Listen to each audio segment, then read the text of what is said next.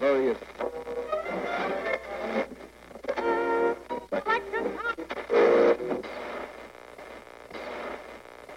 Дамы, господа, приветствуем вас. Сегодня у микрофонов Никита и Илья.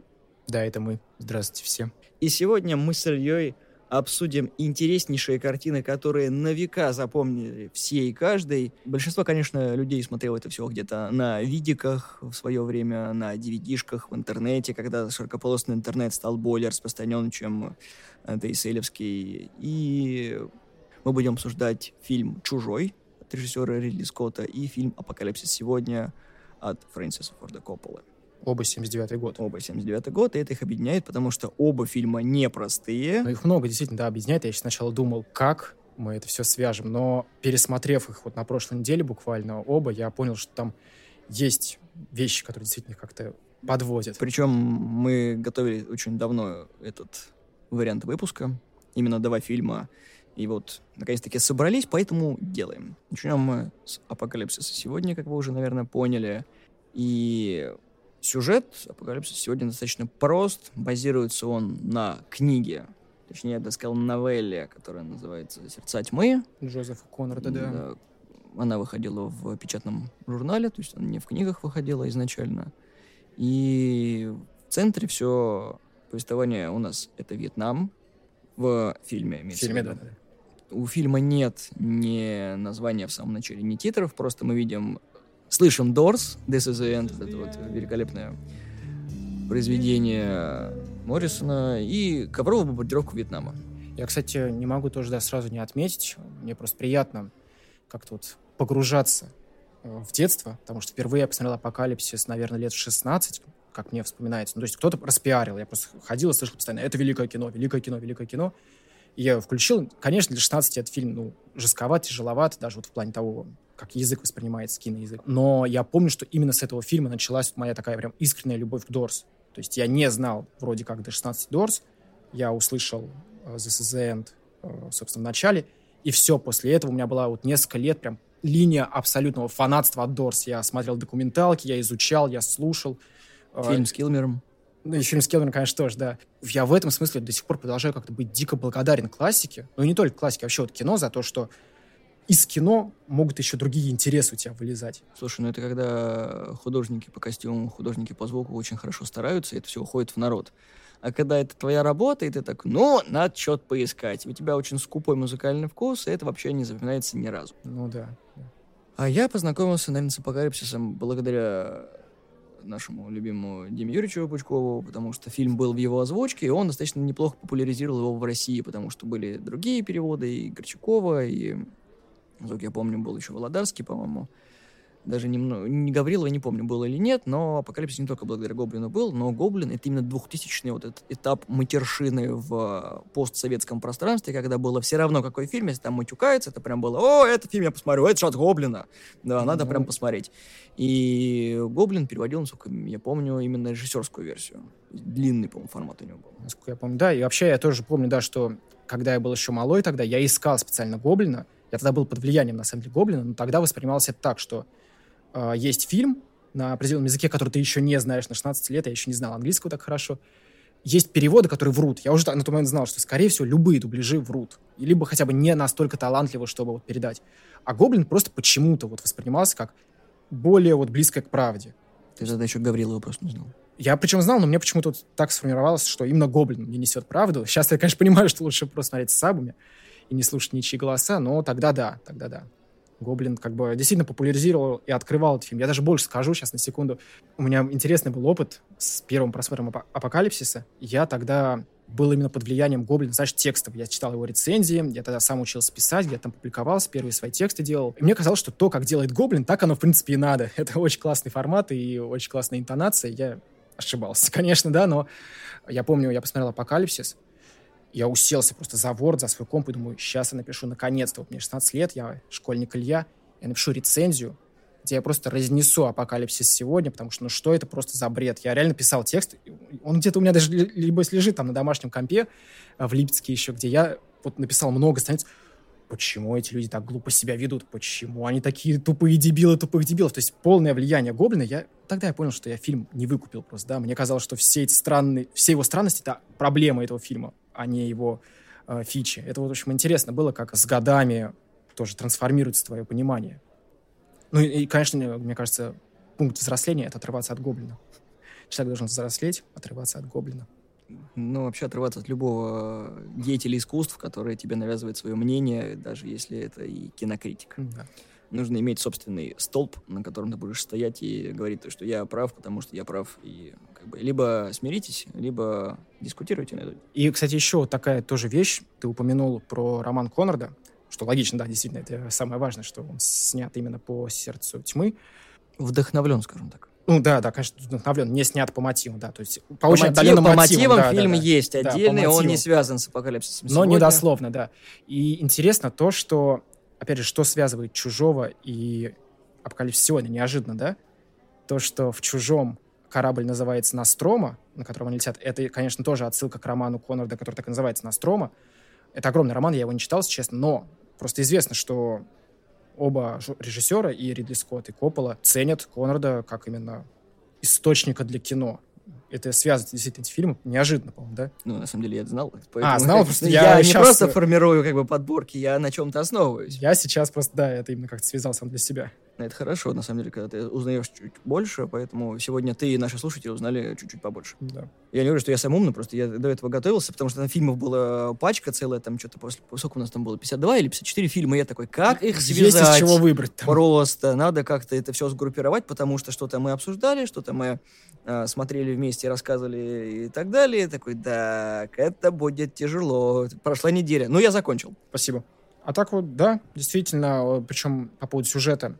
Я сейчас, как я говорил, ехал и слушал лекцию Михаила Трофименкова, известного нашего, нашего кинокритика и киноведа, и он рассказал забавную байку, что в Голливуде, когда давно еще, вот как раз во времена апокалипсиса сегодня, даже, возможно, раньше, в Голливуде, вот именно прям в глубинном Голливуде сидел человек, даже была группа людей, а, чья работа была для продюсеров и для глав студии огромные сценарии сокращать до синопсиса из одного предложения и таким образом продавать главам студии.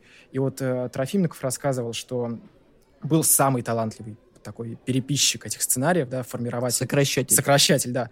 Он мог вообще любой сценарий абсолютно до одного предложения коротко сократить. Этому человеку, этому сокращателю принесли «По ком звонит колокол» и сказали, сократи, вот как ты сократишь «По ком звонит колокол». Он сократил. Мужику поручили взорвать мост, он его взорвал. И в этом смысле, э, ну, Трофимников шутит, по-моему, ну, остроумная шутка, что можно сюжет, сложнейший и огромнейший трехчасовой сюжет э, «Апокалипсис сегодня» сократить до тайному агенту армии США поручили убить другого тайного агента. Его убил.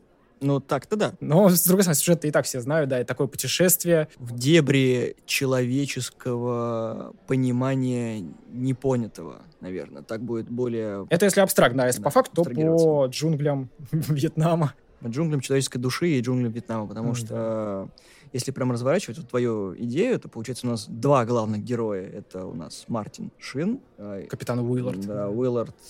Это прям, как, как, как правильно сказать, хрестоматийная роль, я бы сказал так. Шин идеально вписывался в, на, на роль человека, который ни хрена не понимает, что происходит. Он просто вот, он попал и такой, что я здесь делаю. Вот, просто, а по, по фильму он еще больше не понимает. То есть, чем дальше он едет за курсом, такой, что, о, господи, за, зачем, почему я, почему здесь, что происходит. В каждой сцене он такой просто с непониманием абсолютно, где я нахожусь, что за ад вокруг. Ну, я думаю, да, если добавить еще потрясающую деталь о том, что Шин поймал инфаркт, или инфаркт, да, вроде как, э, или сердечный приступ у него, в общем, был прямо на съемках, в середине съемок, я думаю, это еще глубже усилило его погружение э, в роль, и он еще больше перестал понимать, что происходит.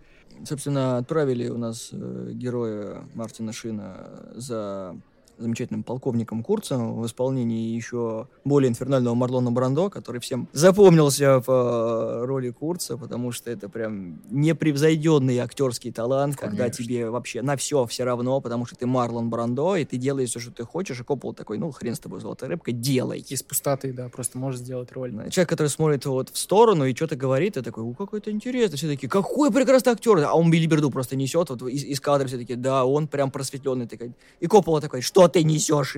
Прекрати, у тебя сценарий есть. Надо, наверное, сказать, что, конечно, важнейший комментарий, важнейший апокриф к «Апокалипсису сегодня», к люб, ну, любому человеку, кто хочет его посмотреть, разобраться, это документалка, которая так называется «Сердца тьмы», Hearts of Darkness. Я ее посмотрел специально впервые до конца, вот как раз для нашего эфира. И, ну, я всем рекомендую, да, действительно, потому что вот это огромное количество баек, которые там зафиксированы в, этой, в этом документальном фильме, куча вот этих сцен, да, где действительно бедный Коппола стоит и просто хочет снять, наконец, свой фильм, который он снимает уже 300 дней, а Брандо у него спрашивает, какая же мотивация у моего персонажа, какая же у него психология, что же он должен, что-то же должно быть под ним, да? Ну, известная история, что Брандо залетел на эти съемки он требовался на съемках три недели. И неожиданная такая вещь, что Брандо зачем-то выбрал тактику, что ему надо отыграть своего персонажа по системе Станиславского.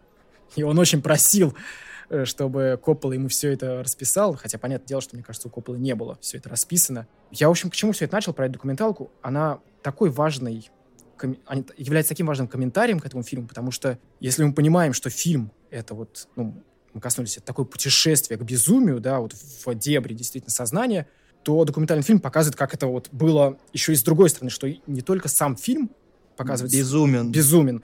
Но и процесс его создания совершенно безумен. То есть тут как метод отражает содержание. И, по-моему, это потрясающе. Но это действительно какой-то уникальный опыт. И «Апокалипсис сегодня», вот до того, да, о чем этот фильм, какое его значение, э, каково его влияние, это же уникальный действительно кейс киноиндустрии, э, кейс того, как кино снимается – ведь считается, да, что эпоху нового Голливуда, вот эту великолепную, да, когда авторы дерзкие могли получать большие деньги и делать любые проекты, что эта эпоха завершилась на фильме «Врата рая» Майкла Чемина, соответственно. Но, по-моему, вот если смотреть реально полностью историю съемок, съемок «Апокалипсиса сегодня», вполне эта эпоха могла закончиться и на этом фильме. То есть, э, как говорил Коппола, и он был совершенно искренен, у нас было слишком много денег, у нас было слишком много возможностей, слишком много времени, ну, там, другие еще члены съемочной группы добавляли слишком много алкоголя, слишком много кокаина, слишком много травки. То есть, слишком много брандо. Да. У меня, кстати, брандо возможно, мало было. Может, Коппола не, хотел Брандо больше. понимал, что его там ждет. Он такой, почему бы не использовать Станиславского для того, чтобы себя неплохо проявить? Но, То, к сожалению, верно. на его пути вставало все вышеперечисленное тобой, в том числе и деньги. Поэтому Брандо такой, ну, путь будет тернистым, долгим, но я готов. Ну. В итоге получили то, что получили. И, по-моему, Курс — это один из запоминающихся, в принципе, фигур не только фильма, но и кинематографа в целом.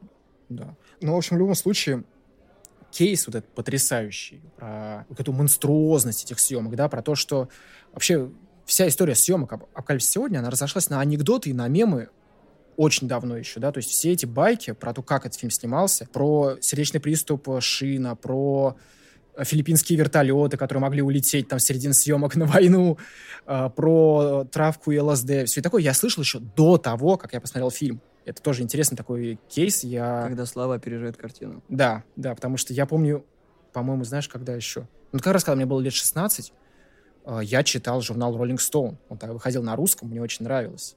Вот, и там была огромная статья как раз про эти съемки, про то, как вот и там, по-моему, буквально был такой заголовок, как Фрэнсис Форд Коппола не сошел с ума вместе со всеми вот на этих съемках. И я-то это прочитал, и это вау, это вау. И действительно, э, наверное, финальное, да, перейдем потом к фильму, что я скажу про документалку, э, почему она действительно так важна, и не стоит про нее забывать, особенно вот тем, кто хочет глубже в фильм погрузиться — там же материал создан не просто, вот знаешь, как фильм о фильме, да, не просто кто-то ходил и там снимал, как все это делалось. Это материал жены Копполы. То есть известно, что он всю свою семью перенес на Филиппины для этих съемок, а жена, видимо, еще в начале съемок поняла, что процесс будет жесткий. Путешествие к съемкам этого фильма, да, путешествие съемочное, оно не менее важно, да, не менее цельно и ценностно, чем а, сам фильм. И поэтому она очень тонко все фиксировала. Я вот действительно как передаю ей респект, а, потому что это именно его жена. Она именно вот сказала, Фрэнсис, давай я буду, дай мне отдельную камеру, я буду ходить еще там свои вещи снимать. Она вела дневники. И ты смотрел документалку, кстати? Я не Конечно. знаю, обратил ли ты внимание, там текст очень ценный. То есть именно... За кадр ты имеешь в виду? Ну, именно, да, то, что они рассказывают, то, что... Какие выводы там делают, какие смыслы вот именно текстом передаются, да, да, за, кра... за кадровым всяким таким, он довольно крут. Мы более-менее представляем, что на самом деле вот эти фильмы о фильмах, они не бог весть какой глубины. Интересно посмотреть, да, узнать, как все это делалось, но «Сердца тьмы», вот этот документальный фильм, он вот отдельным произведением. И более того, сейчас еще последняя вещь. Собственно, дневники Элеоноры Копполы изданы, они изданы на английском уже давно, и вот на русском их издали относительно недавно. Так что, кто увлекается, я бы обратил внимание, что такая вещь есть, ее можно читать, и там отличный текст. Я говорю, это настоящий автор, вот Элеонора Коппола, которая уловила, да, что происходит какое-то сумасбродство, и она в этом сумасбродстве вытащила смыслы, вытащила, что происходит на самом деле. Это потрясающе. Если возвращаться к, к сюжету фильма, то главный герой тоже в каком-то смысле сломанный человек. Потому что, соответственно, у нас Уиллард живет в Сайгоне, в отеле, он сходит с ума, он пьет. Ждет задания. Ждет задания. Пока он ждет задания, он употребляет все, что только можно, до чего руки дотянутся, финансирование оставшееся. Поэтому, когда к нему приезжают э, два, э, два полицейских из военной полиции, он такой, ну все, я где-то накосячил, поэтому все, надо паковаться и ехать в Штаты. Но нет, ему дают сверхсекретное задание, там, чтобы он нашел дезертира, полковника Курца, добыл у него информацию, которая осталась при нем, и ликвидировал. Да, я даже больше скажу, там на самом деле, ну, я пересматривал недавно, вот прям буквально на днях, не дезертировал, там они довольно конкретно формулируют, э, Уилларду надо убрать Курца, потому что Курца он обвиняется в убийстве. И даже там есть прикольный этот момент, когда Уиллард недопонимающе спрашивает, кого? То есть мы на войне, кого должен полковник убить, чтобы его обвинили в убийстве, и это был как бы а, приговор смерти. Это довольно любопытная деталь, которая многое рассказывает вообще про мир этого фильма. Учитывая, что это, получается, если брать действия фильма, то это 1969 год, это прям разгар вьетнамской войны, когда ликвидировалось все, все, что плохо дышит и неровно лежит, все э, как напалмом сжигалось. Ну да. Там просто чудовищные были преступления, и на самом деле фильм, большинство из них э, иллюстрирует прям достаточно детально и подробно. От, от некоторых моментов так ты сидишь и думаешь, какая мерзость просто. Это, несмотря на то, что это художественный вымысел, но передан он прям такие очень даже впечатляющее.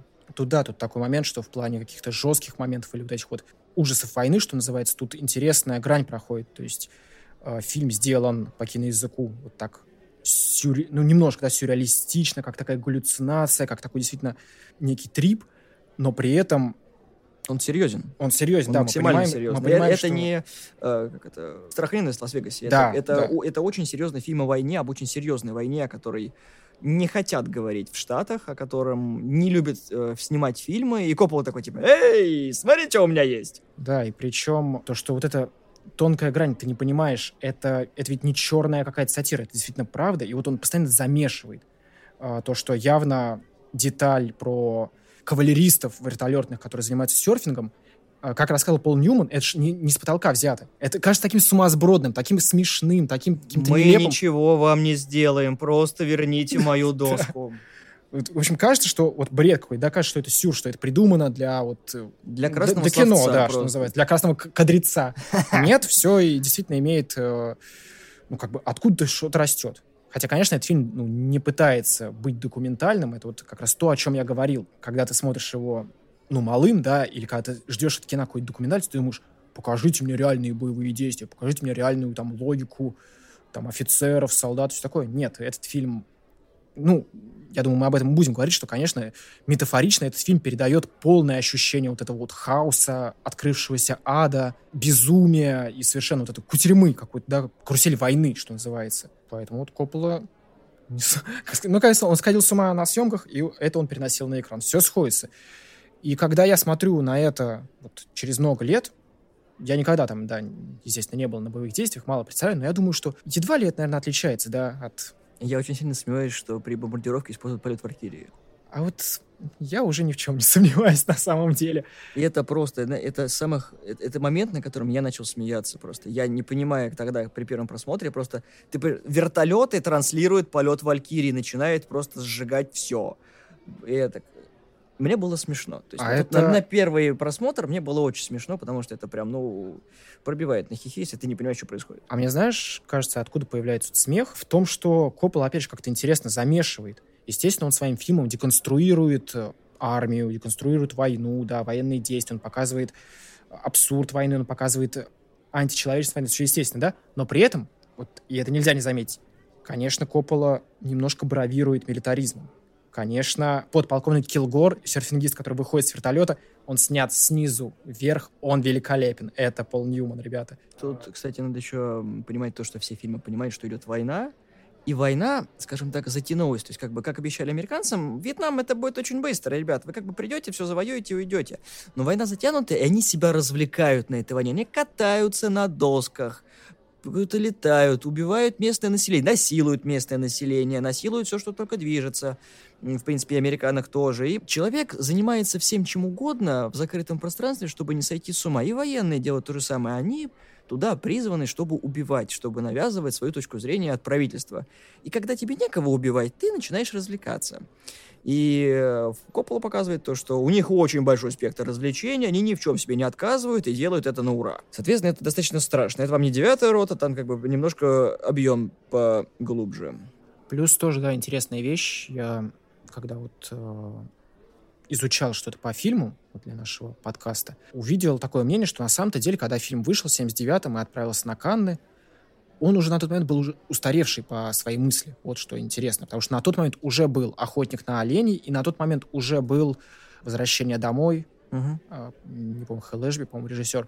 А, в любом случае, несколько фильмов, высказываний о Вьетнаме уже было, и Копполе реально предъявляли, что, друг, ты снимал столько времени, ты потратил столько денег, ты э, угробил столько вот, и, не знаю, усилий. Гигачасов, да, в итоге, чтобы сделать высказывание о Вьетнаме, которое уже было на тот момент, да, которое не то чтобы сильно требовалось.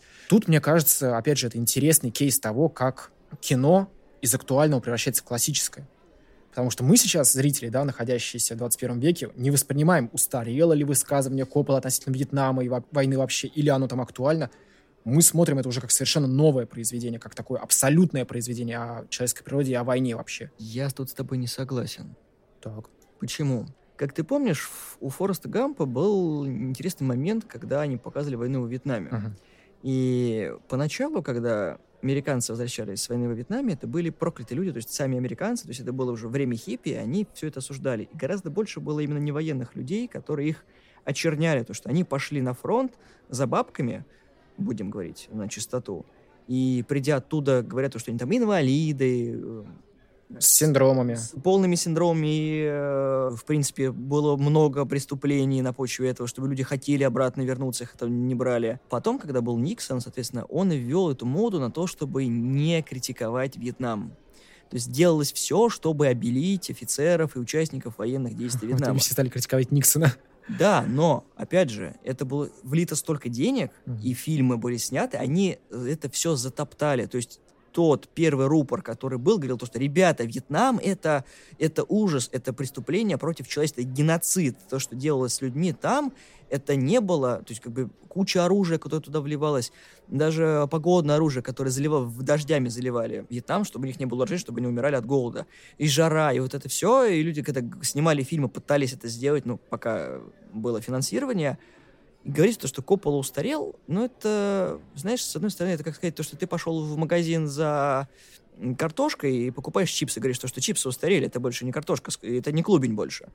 Потому что уметь высказаться о войне, с одной стороны, в негативном ключе, а с другой показать то, что не видели остальные, это достаточно сложно. Нужно выдерживать грань того, чтобы фильм оставался не документальным, а все-таки развлекательным, потому что мы говорим сейчас не о фильме про войне, о жестоком проявлении бесчеловечности, а именно художественное произведение, которое базируется на другом времени, например, потому что «Сердца тьмы» про 19 да. конец 19 века все-таки, и свежую вот эту вот идею, которую почерпнул Коппола вместе с другими сценаристами, это очень сложно, потому что взять тезис, развернуть его, показать зрителю так, как ты хотел, при помощи актеров и вот этого бреда, который творился везде, это сложно. Потому что «Охотник на оленей» и «Апокалипсис сегодня» — это абсолютно разные уровни подачи информации. Это разные режиссеры, это разные актеры. Это вот, условно говоря, месседж, который заложен в двух фильмах, другой, один показывает ужас войны, другой показывает ужас войны в людях. То есть то, чего не показывали остальные. Все ведь знают то, что попав на фронт, ты обратно другим человеком вернешься. И Коппола именно это показал. То есть почему именно «Сердца тьмы» были выбраны? Потому что у героев обоих произведений был выбор. И они пошли, исходя из того, что внутри них хранится, а не внутри то, что им навязали, подарили или насадили. То есть в том числе то, что Курс пытался сделать преемника. По сути своей, Уиллард, он сломанный, он сломан этой войной. И то, что Курс ему предлагает, его вообще не вдохновляет ни разу. То есть он говорит, ты же назад не вернешься. Ну, то есть как бы даже если ты вернешься, ну что ты будешь делать? Как бы, ты, тут провел как бы э, время не просто так, ты как бы ну агент правительственный. То есть ты, что ты будешь делать на воле? Ничего. Убери тебя из войны, что ты будешь делать? Да ничего, ты будешь сидеть и протирать штаны в кабинете, потому что ты герой войны и, и все. А я тебе предлагаю здесь как бы почти практически империю. И зачем тебе идти туда, когда ты можешь это здесь. И влияние именно курса просматривается на всех. Даже вот этот безумный журналист, который там был, он поддался влиянию, потому не потому, что он слабый человек, а потому, что он понял, что ему больше ловить нечего. И все э, на войне понимают, что ты либо здесь, либо груз 200. Ты правильно, да, отметил, что, конечно, фильмы, например, «Апокалипсис сегодня», «Охотник на оленей» разные. Я подумал, почему? Потому что Коппола, создавая мир вот этого Вьетнамской войны, он делает его абсолютно герметичным. То есть там нет э, сцен, допустим, каких-то мирных, да, в США, что-нибудь такое, или там каких-нибудь флешбеков, э, ну, что-нибудь такое. Если, например, «Охотник на оленей» полностью на этом построен, да, что есть военный период, есть довоенный, есть поствоенный. Э, цельнометаллическая оболочка тоже неплохо иллюстрирует. Тоже Вьетнам, но тоже. немножко другое. Да, да, да, конечно. То вот у Коппола, конечно, это мир абсолютно закрытый, как будто бы нет ничего вообще, да, другого, вот кроме вот этого мира абсолютного хаоса войны. И, и, и вот тут э, Уиллар, да, в исполнении Шина, он одновременно смотрится как абсолютное вот это дитя этого мира, да, то есть он, ну, человек, который выполняет секретные задания, да, он убивает, он в этой войне, и, естественно, в этом смысле он, он такой уж сумасшедший, это, по-моему, ну, актер не пытается это скрыть, что его герой с самого начала, да, уже такой сумасбродный, но как будто бы вот в сумасбродности Уилларда, как и в сумасбродности Курца, проглядывается этот второй этап, когда они за бредом видят уже ясность некую, да, то есть как будто бы вот Уиллард, путешествуя по этому безумию, да, там действительно много вот этих сцен, э, прям таких отдельных, строго говоря, Уиллард там высаживается здесь и смотрит, как люди сходят с ума вот тут, потом он смо- смотрит, как сходят с ума там. Он при этом сам не, вот, как сказать, не сливается с этим схождением с ума. Он смотрит Он наблюдатель, отдельно. он всегда наблюдатель. Да, Во всем да. фильме он сторонне смотрит на все происходящее и абсолютно это все понимает. То есть у него нет такого удивления, то, что «а как это так?» Он просто такой у меня есть задание, и я к нему иду. Его ничего не останавливает. Он, конечно, периодически такой теряется, в том, что, ну, это как бы перебор, один день хуже другого, а потом так спокается эта мысль о том, что, видимо, мирная жизнь немножко его потрепала, и он так, ну, Сайгон Сайгоном, а здесь как бы Вьетнам пожестче показывает свои устои как э, таковые. Я просто вот вспоминаю, да, что когда у тебя был еще маленький, да, и там, я даже когда был еще подростком, смотрел несколько раз этот фильм, пересматривал, как он казался тяжеловатым. А вот сейчас мне, наоборот, нравится какая-то его ясность, да, то есть фильм, хоть и он и огромный, но в целом своими сценами, э, своим закадровым голосом он говорит все, что нам хочет сказать. И вот как много там проговорено конкретно, когда вот Уиллар действительно спрашивает, вот что за бред? Почему человека обвиняют в убийстве на войне? Что это за такой парадокс, да? Уиллард уже в самом начале фильма начинает понимать, что мотивы начальства не ясны. То есть там, если помнишь, в начале, когда они сидят, обедают, там сидит этот главный их полковник полковников, он говорит, ну, знаете, капитан Уиллард, у Курца его методы стали порочны. Порочны стали его методы, нездоровые плохой он человек. Он сошел с ума. Он это было важно, это было ощущение, вот, что он сумасшедший. И мне кажется, так интересно, да, что Уиллард уже на этот момент, на этом моменте понимает, что за бред, как мне могут на войне офицер мне будет рассказывать про то, что такое хорошо и что такое плохо. Нет, не просто офицер. Это мужик в погонах, который говорит полевому агенту друг, про другого полевого агента, то что он сошел с ума, он так на него смотрит. Ты сейчас а, серьезно? Он, да, он, ну, такой, такой взгляд такой, что ты мне втираешь? Вот, поэтому Уиллард, это, знаешь, такая лакмусовая бумажка всего бреда, который происходит вокруг, и я понял, почему он отказался. То есть Курц хотел одного, он хотел умереть на войне, ну, как, как викинг, то есть умереть в бою. Но ему это не дают, потому что то, что происходит во Вьетнаме, это не война. К сожалению, это не война. Конечно, да. А Коппола об этом постоянно говорит, да, что это искажение всех смыслов. Это потому полностью. что, как бы, вот даже в, в, сам смысл в его докладе все это отражено, то есть все его недовольство. Ну, правда, на это мало кто обращает внимание. Да, да, да. Я, мне нравится, как многие люди, которые ну, недостаточно глубоко, глубоко посмотрели, они такие, мотивы Курца и, точнее, вот это, весь его конфликт с армией США остается неразгаданным. Я такой, нет, по-моему, там вполне конкретно говорится, что человек, ну, Курц, он эффективно делает, он эффективно воюет, но почему-то ему говорят, этого не надо он э, не чувствует себя военным, он чувствует себя инструментом в этой войне. И люди, которые это понимают, это прям, ну, это ломает. То есть у тебя функция одна, ты винтик. А быть винтиком никому не хочется, потому что винтики заменяемые. Всегда. И ты не понимаешь, как, когда за тобой кто-то еще один придет. И когда он понимает, что за ним пришел Виллард, он такой, э, ну, со, всей своим, э, со всем своим безумием он смотрит на него, ему в глаза и понимает, что это this is the end, к сожалению. Вот, и он показывает ему свой мир. То есть, э, как и было в книге, то там, конечно, главный герой Курц умирал, но мы здесь понимаем то, что Брандо, ну, который исполняет Курца, он в каком-то смысле тоже уже умер. То есть он э, перешел на другой уровень, он больше не военный, он ему это племя поклоняется, и все, он для них бог. Вот поэтому его решение непререкаемо, и как бы для военного это как бы, ну, ребят, ну так нельзя. Ну, кстати, Должен быть какой-то стопор, потому что да, он, он, да, он да. делает все, что хочет, и он безнаказанный. Поэтому поначалу тебе нравится вседозволенность, как э, Курт рассказывал, а потом ты просто привыкаешь и понимаешь, что тебе больше делать нечего. То есть, что бы ты ни сделал, все тебе соглашаются. Ты такой, ну, как бы, а what the point, как бы, какой смысл в этом все? В этом смысле, да, я сейчас тоже ну, размышляю вслед за твоими словами. Там же, конечно, интересная деталь, что когда Уилларду дают задание, там действительно этот главный офицер, полковник полковников, он несколько раз прям подчеркивает, что да, проблема Курца в том, что он возомнил себя богом. То есть, видимо, для военных это большая проблема. То есть, да, мы же понимаем, что у них там иерархия.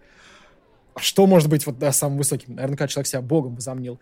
И в этом смысле тоже вот я продолжаю думать, как любопытно, что есть несколько сцен в этом фильме, где Уиллард и его команда ну, путешествует на катере. К- своими, Катерочек, конечно, своими ребятами. Молодой да. Фишборн, ты такой, ой, Молод... как это хорошо, как это красиво. Молодой Фишборн, все остальные ребята. И, в общем, они высаживаются, и Уиллард в очередной раз кому-нибудь подходит и спрашивает, кто здесь главный? И ему поворачивается говорит, никто. Тут нет, типа, офицера.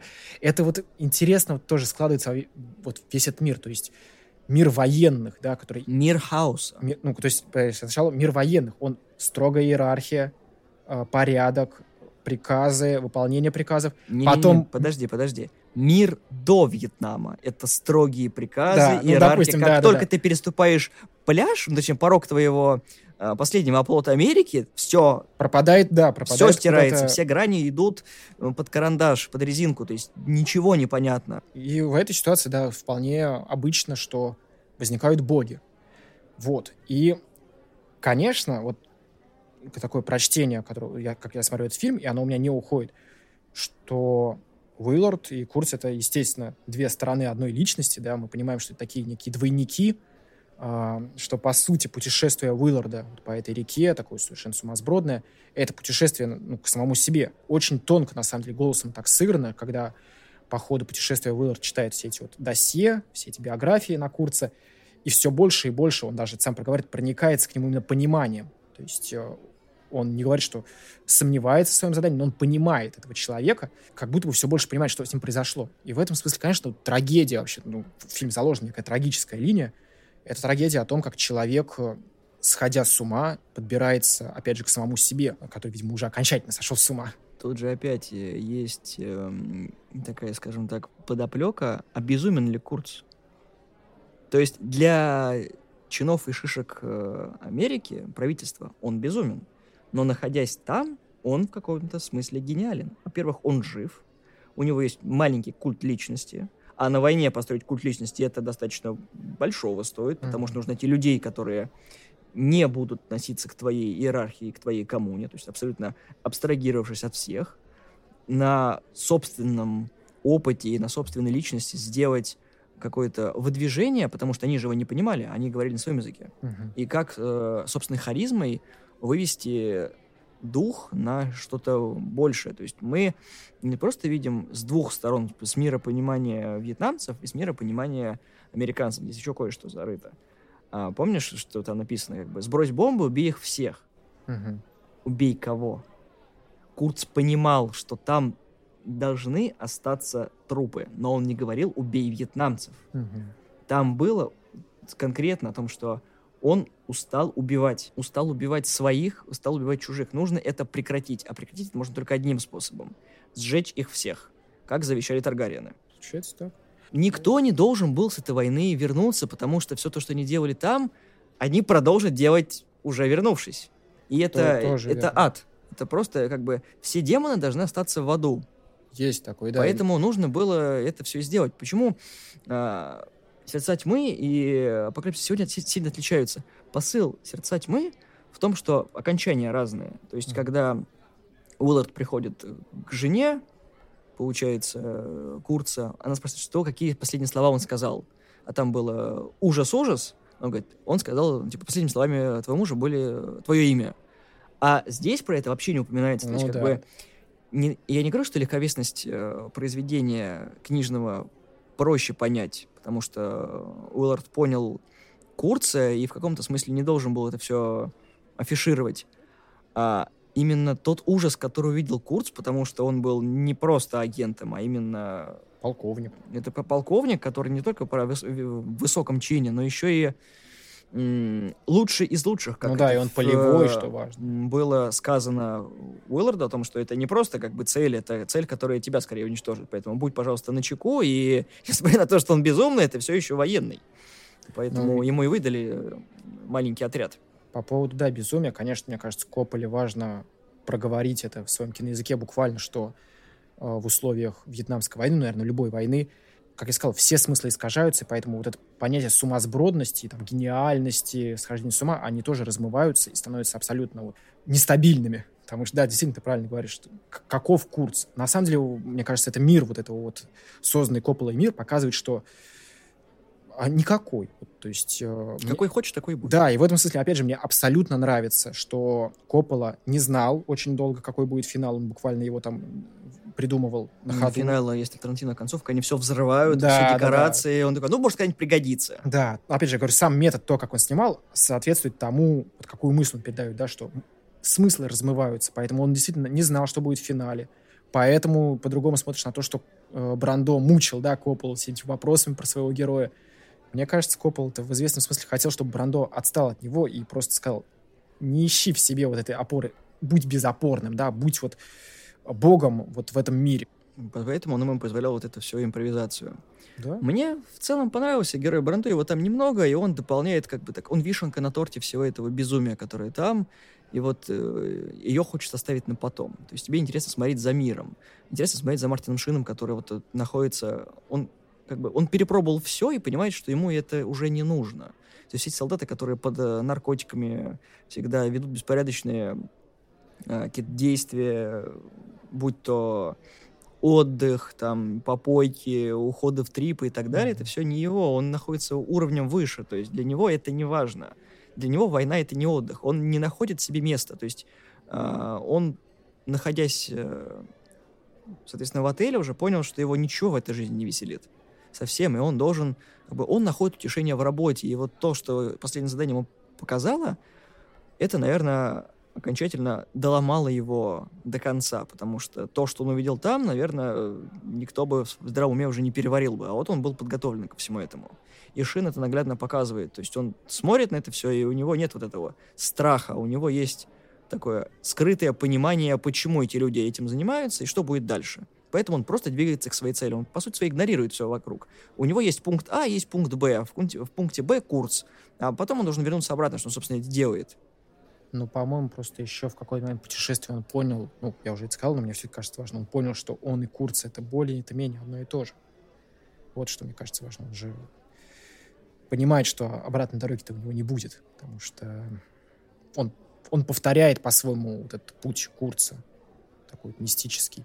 И вообще, конечно, да, вот мы как-то это не проговорили, хотя это так очевидно, но важно, да, сказать, что формально и по вот этим интонациям, конечно, путешествие Уилларда ну, отсылает к Одиссее, Гомерсу, такому античному. Я это все к чему? К тому, что вот в этом фильме действительно вот Коппола, он как-то отрывается от конкретики Вьетнама, да, вот этой вот актуальности Вьетнама и переходит вот на абсолютные какие-то смыслы. Вы знаете, что такое безумие? Я покажу вам безумие. Вот, а по поводу, кстати, тоже интересная вещь. Ты сказал, что Брандо, вишенка на торте. Там действительно очень классно сделано, что до момента, вот как, собственно, Уиллард прибывает- Знакомство. Да, за момент знакомства, вот когда он при- прибывает в племя, а, его показывают только на фотографиях, там есть записи его голоса. Это, во-первых, интересно сделано для создания образа, да, то есть мы видим э, только фрагменты. И я не знаю, важно ли это, но... Или, может, ты уже это сам продумал. Абсолютно таким же образом сделан, допустим, «Чужой», где все такая большая... Это все мозаика. Большое, да, время подготовки. И в финале, ну не в финале, там, ближе к финалу, Две выстрел. трети фильма проходишь, такой типа, опа, вот, а вот так вот, тут надо саспенс делать. То есть, да, они одинаково, видимо, понимают, как создавать напряжение. Я вот сейчас не думал об этом, да, может, Ты так связал, да, эти фильмы в том числе? Ну, мы сейчас дойдем до чужого. Хит, хитер, хитер. И я могу сказать одно, мне очень понравился актерский ансамбль, они все на своем месте, у тебя нет вообще придирок, и вот на какой-то момент просто стирается все, на эти два часа, все, что ты видишь, ты так понимаешь, что актеры прям не зря Коппола подбирал именно для этих ролей, там много кто хотел, но именно Шина Брандо, они вот я думаю, даже, знаешь, не, не много кто хотел, а много кого можно. Денег было полно. Вот как говорил Коппола, на съемках любого бери. Вот, то есть денег у него было валом.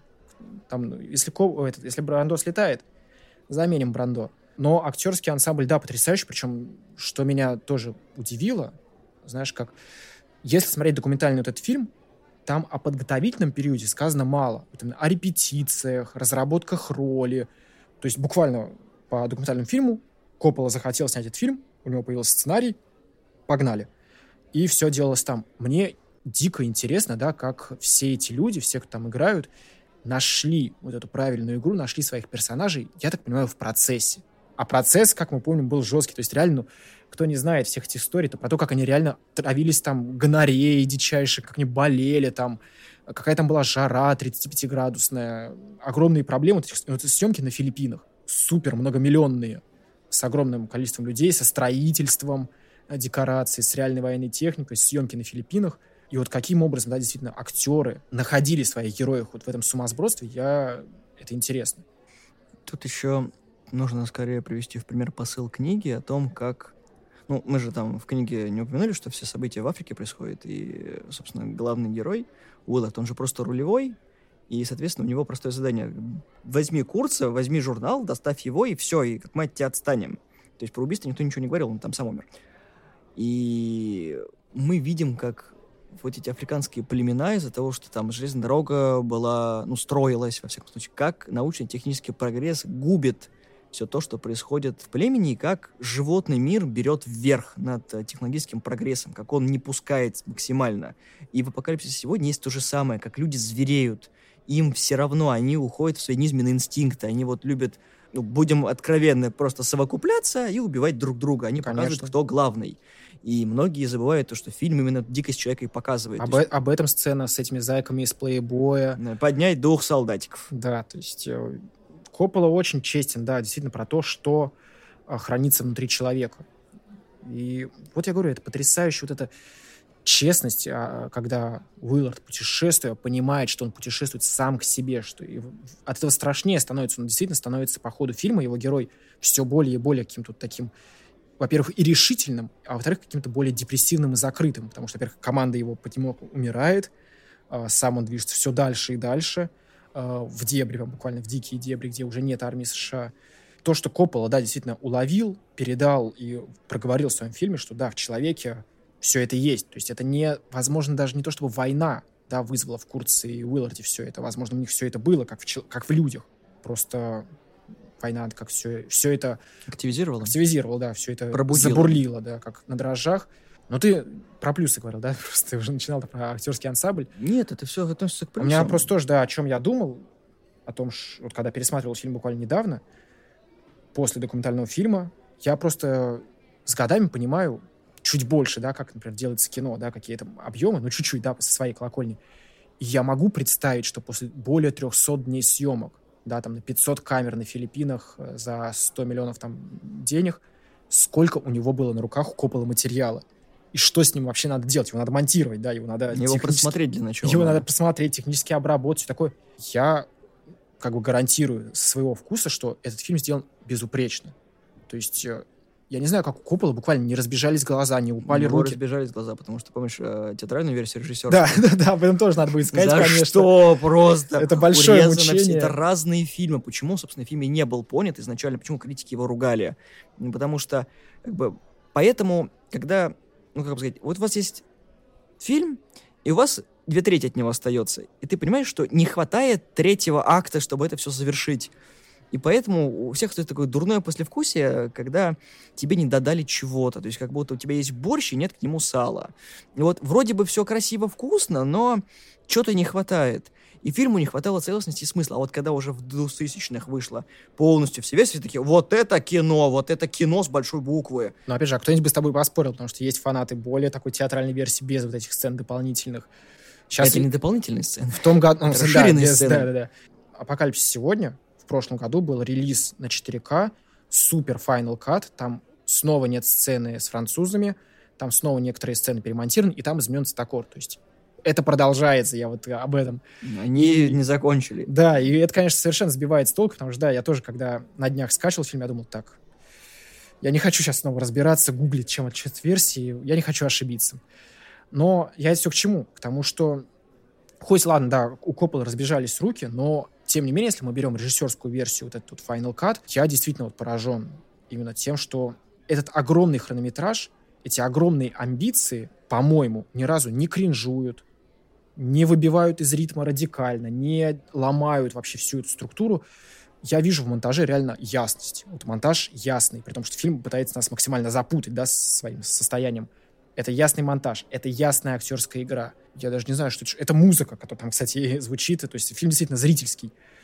Он все это собрал. Я реально этим восхищен. И это все реально идет три часа. И я много, да, и прочитал, и послушал про то, что, допустим, там многих триггерит сцены с французами, да, что она лишняя, что она ломает ритм. О, бой, по-моему, сцена с французами, вот кто ее не понимает, ну, ребят, вы что, серьезно? Это, по-моему, потрясающая сцена по какому-то вот этому своему мистическому, вот этому полусновиденческому флоу, да, а плюс в этой сцене очень многое проговаривается, вот особенно когда Уиллард уже ложится с этой француженкой, и они начинают курить опиум, она же буквально там, эта героиня проговаривает смысл фильма.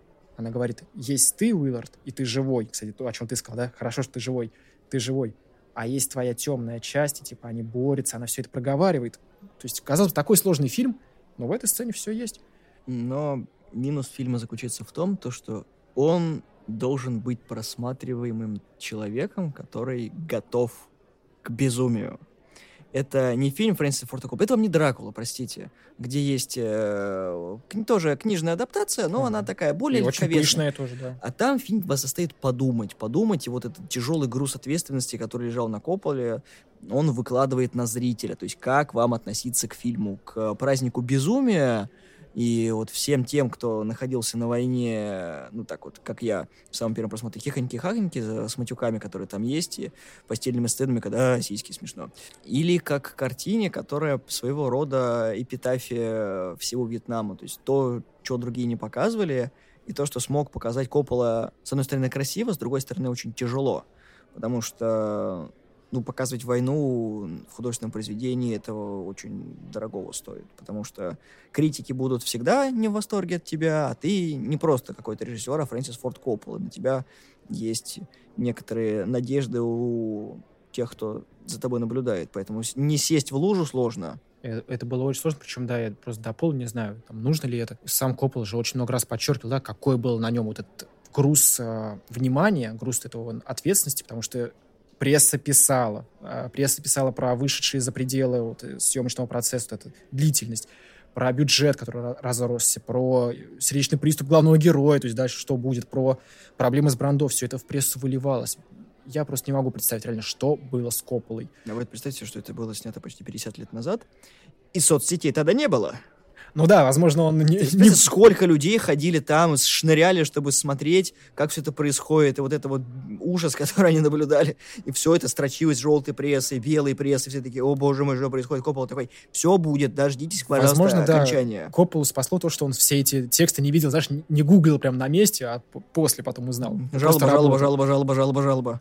Вот. И тоже очень важная вещь, которую я все-таки хотел бы проговорить, я ее писал уже у себя э, в паблике. Вот все-таки я уже много раз сказал, какой-то уникальный кейс. Это и третий, вот третий раз, когда это уникальный кейс. Берем ситуацию, да, Коппола. На момент вот съемок, начала съемок «Апокалипсис сегодня». Актер, о, актер, режиссер на пике популярности. Только что получил все возможные Оскары за двух крестных отцов. На деньгах он поднялся отлично. У него своя земля, свое ранчо, свой особняк. Брандо в подчинении. Брандо, да, он может работать с любыми актерами. У него своя студия, он открыл, наконец, свою студию, вот эту, которую он с, вместе с Лукасом, они могут действительно... Он мог делать любые проекты, обогащать себя, делать свой успех еще больше. И что делает этот человек? Берет просто все свои личные, вот это что очень важно, личные деньги, берет свою семью и говорит, я все это просто поставлю на кон, вот на свое произведение, которое будет э, о войне. И это очень важно, это в документалке проговаривалось. Никто из крупных студий не хотел влетать в эту историю. Конечно, никому не хотелось даже на момент там 78-й они снимали, да, год, никому не хотелось залетать в эту политическую, острую историю, где военная кампания во Вьетнаме оказывается как врата в ад, да, где вот цирк. растут Уилларды. Да, цирк, цирк. цирк, да, кстати, это очень хороший, да. С одной стороны цирк, с другой стороны вот врата в ад. И там вот растут как грибы Уилларды, Курцы, и они развиваются. Никому этого не хотелось. И вот представьте вот реально человека, вот этого э, Коппола, бородатый, толстый, он сидит. Какая должна быть смелость, да? Какая должна быть вера в то, что что бы ты ни сделал, да, это будет твое произведение, оно будет о чем-то. Он поставил все, он выдержал какие-то невероятные вот эти репутационные испытания и сделал.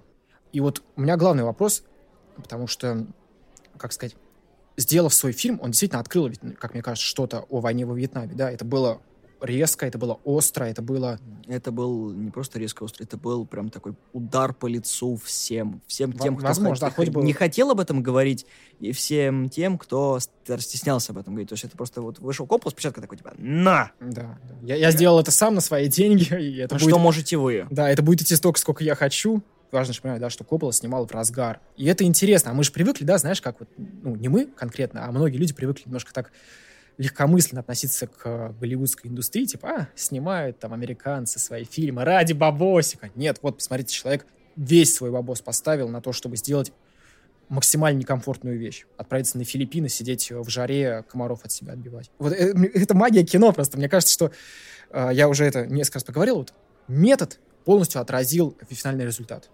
Огромные вот эти вот вклады выразились в огромный результат. И поэтому «Апокалипсис» сегодня, вот я смотрел его в том году, вот мы вместе с тобой смотрели на большом экране, я пересмотрел его сейчас, я смотрел его в 16, он влияет, он э, цепляет, он э, вызывает отклик неизменно. Ну, как бы с 31 миллиона долларов бюджета он собрал 83. Поэтому я бы сказал, что он, ну, коммерчески успешный. Да, это не крестный отец, это не на такая широкую аудиторию снят. Ну, то, чтобы окупились, скажем так, он не остался в минусе. Он, скажем так, вышел в ноль, ну, и золотая пальмовая ветвь. Да не только. Ну, я думаю, все равно все-таки это одна из таких важнейших. Ну, да. Канский кинофестиваль все-таки. И, кстати, в этом смысле интересно, Коппола же, он недавно объявил, что какой-то свой огромнейший проект, как он там, Мегалополис, он же давно собирается снимать много лет, он его все-таки снимет. То есть вот большой дядя снова возвращается. Мне очень интересно. Ну, слушай, ну, во-первых, пока Коппола все еще жив, а дядьке уже 83 года, на секундочку. Фрэнсис Форд Коппола — это во мне хухры-бухры. Да, поэтому это будет его последний проект, но это прям, знаешь, будет все то, что мы любим, но на большом... Я надеюсь, что он до конца доживет съемок, и это не будет в память о Фрэнсисе Форте Коппола, потому что это будет очень грустно. Это будет самый мерзкий маркетинговый ход из ну, всех. Да. Я не люблю фильмы, которые сделаны в память о ком-то, потому что, ну, на наше кино, потому что тут снялся человек, который умер, поэтому давайте поддержим его долларом. Да. Это мерзко, низко, и делать так никогда не надо. А мы плавно переходим к Ридли Скотту. Чужой, да. Не, Ридли Скотт уже свой. Один чужой. Кстати, ну, чужой действительно совершенно своя история. Я, не знаю, я и тебе много раз об этом говорил, да и когда выступал, в общем, проговаривал это. Для меня это, конечно, фильм детства. Потому что буквально мое первое детское воспоминание, когда я, я вспоминаю себя, что я что-то смотрю, это «Чужой». Тяжелое детство. Тяжелое детство, причем и что, и где мы, что со мной все мы отлично тут. вроде бы. Мы тут, Илья. Чужой, конечно, потрясающая вещь. Даже не знаю, с какой стороны к нему подступиться. Давай ты начнешь все-таки. Я не думал, что ты до меня все скинешь. А, о «Чужом» мы разговаривали, когда у нас был специальный 18 сезон по поводу франшиз 80-х. И мы со Славой рассказали о том, что «Чужой» в жопе. Прошу прощения. Потому что Первые два фильма потрясающие. Они контрастируют друг с другом, потому что это Ридли Скотт, это Джеймс Кэмерон, это идея, которая переросла в более коммерческий проект.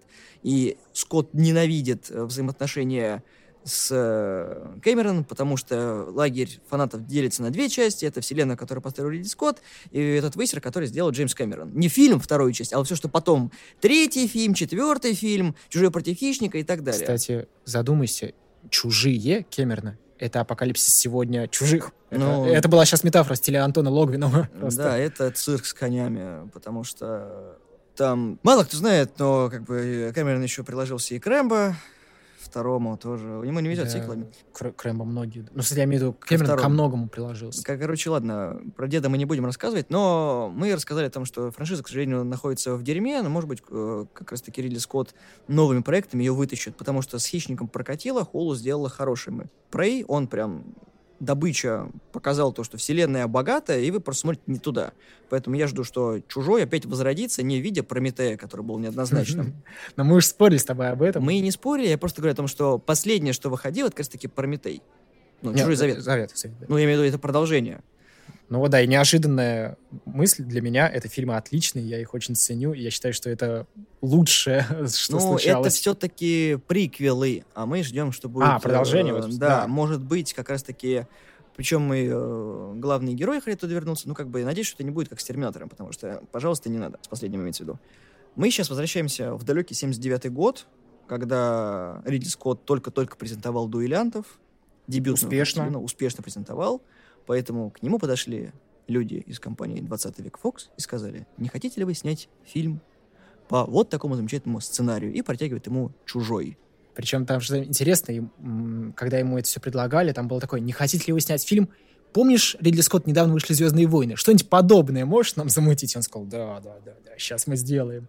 И, собственно, сюжет у нас э, подарили нам сюжет э, картины это Дэн О'Беннон и Рональд Шусет. «Чужой» очень составная картина, потому что вдохновлялись создатели всем, чем только можно. И вот когда фильм вышел, его прям поругивали за это, потому что непонятно, что это было. Потому что фильм прошел очень такой непростой производственный процесс, потому что туда привлекались все, кто только можно. Один Гигер чего стоит, потому что создатели летели в Германию, чтобы посмотреть на работы Гигера, и они почти все сразу были утверждены. А Гигер, если вы не знакомы с творчеством Рудольфа Гигера, я вам посоветую с ним ознакомиться, потому что это фалометрия в кубе. К Ну, сожалению, всего это да. отврат и эротизм в одном. Причем э, в детстве, я заметил, ты как-то не обращаешь на это внимания, знаешь, как сказать. Когда я был маленький, уже было все четыре фильма. И я смотрел их все четыре в перемешку, подряд, э, там, один за другим, все очень по-разному смотрел. Причем у меня, была, у меня не было первой части, я первую часть посмотрел вообще последней. А вторая часть у меня была записана на кассете, но она была не до конца, и меня это не смущало. Я думал, что, ну, фильм обрывает, наверное, так, и, так финал и выглядит. У меня была третья часть, тоже записана на кассету, с э, показа на Первом канале. Была четвертая нормальная кассета. И, не знаю, все эти фильмы воспринимались мне как праздник такой жизни. А сейчас, конечно, понимаешь, что первый «Чужой» — это вот такое самое лаконичное и самая емкая вещь. Хотя, когда я был маленький и смотрел это на кассете, мне это воспринималось просто как темнота. Вот реально первый «Чужой» на VHS, особенно не очень хорошего качества, вот когда я был маленький, да, вот с начала 2000-х, реально, я, мне казалось, что я смотрел в черную дыру, в которой ничего не происходит.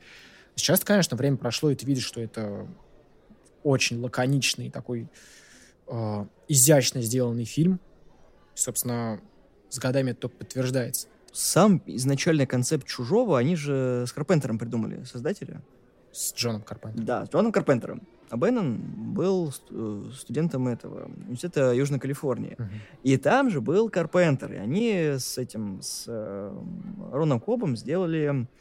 У них дипломная была, называлась она «Темная звезда». Мгм. Собственно, в «Темной звезде» как раз-таки они все это и сделали, про зонт этот несчастный. Мгм. Вот. А потом, ввиду того, что как бы образ пришельца был очень непонятен, а Беннон переделал эту всю концепцию. А, ну в этом смысле, да, я слышу, что он был именно как не удовлетворен тем, что «Темная звезда» более комедийная. Я, кстати, не смотрел, но я слышу, что он такая немножко сумасбродная, да, легкая, а у Бенну хотелось напугать, да, ему хотелось как-то свои идеи развить. И я действительно видел, да, что сценарий изначально вот в сыром виде представлял собой такую солянку из highlight ов, там, что, чем можно напугать людей, и там не было какой-то особой, вот, как сказать, изюминки. Но она со временем появилась, когда подключился, собственно, Шусет. Они с Шусетом написали Звездного зверя. Мгм.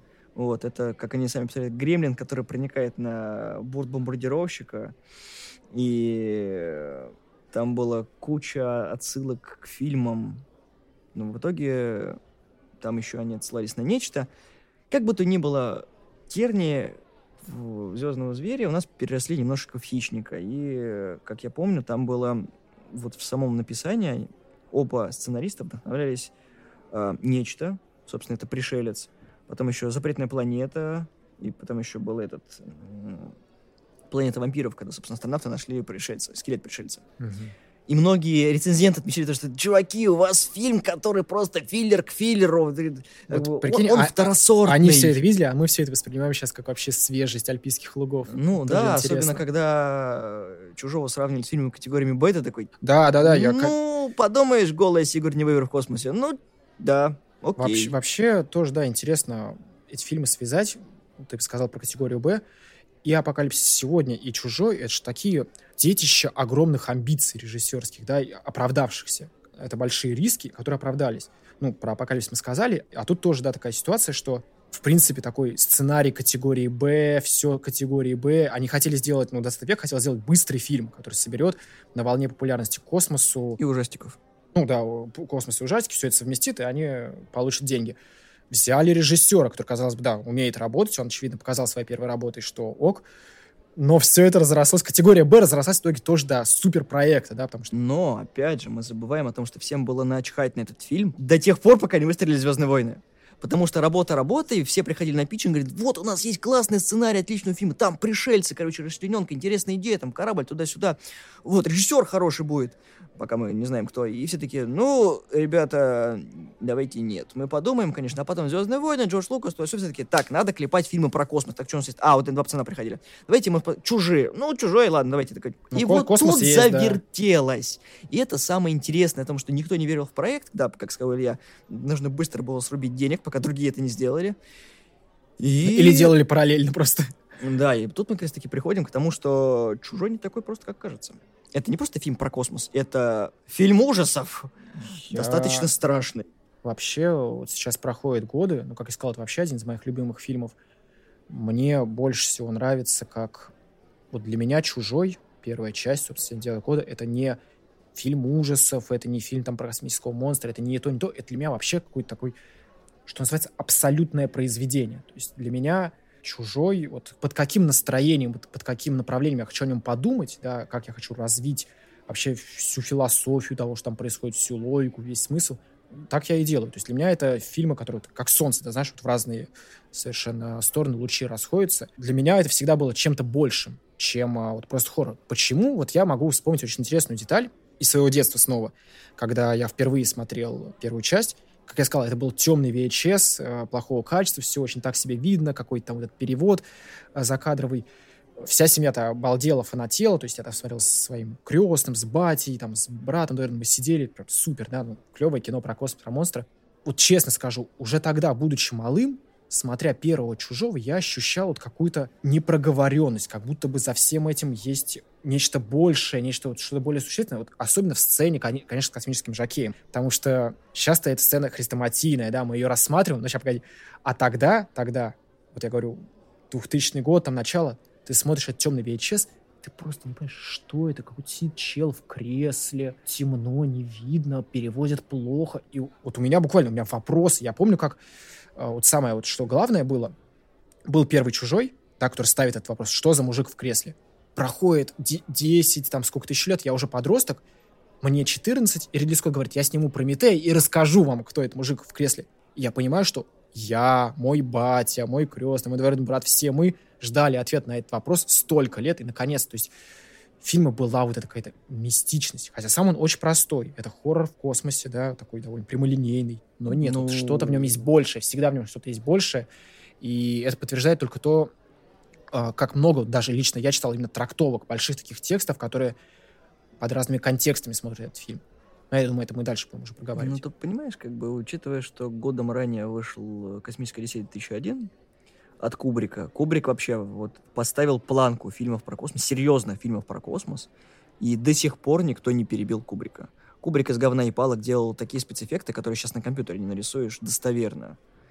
И я считаю то, что тут Стэнли, конечно, себя превзошел. Свой максимализм, какой был, он вложил туда, и, а дальше были, знаешь, такие легкий налет того, что он сделал там, но вот как бы проекты уже не такие высокие. есть, как бы, он показал свой пик, а потом, ну, я могу, я могу вот, вот так вот, как бы. Если что, это как с Тарантино, да, вы сняли «Криминальное чтиво», а что лучше «Криминальное чтиво»? Это кто-то другой снял? Да, да, да. Ну, вот, поэтому у Кубрика то же самое. «Космическая свет» 1001. Пожалуйста. В ей вдохновляются все, кому не лень. В том числе и Ридли Скотт при создании «Чужого».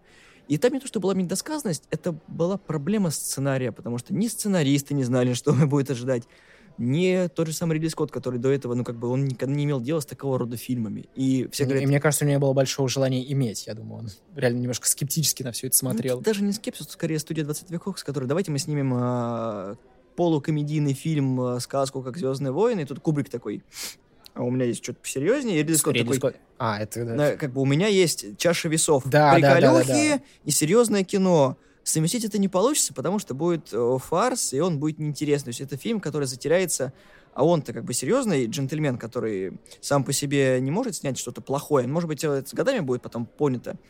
И как раз таки э, наброски Гигера, переписание сюжета, подбор актеров, все это Ридли Скотт по чуть-чуть выкладывал в этот э, фундамент, который потом превратился в чужого.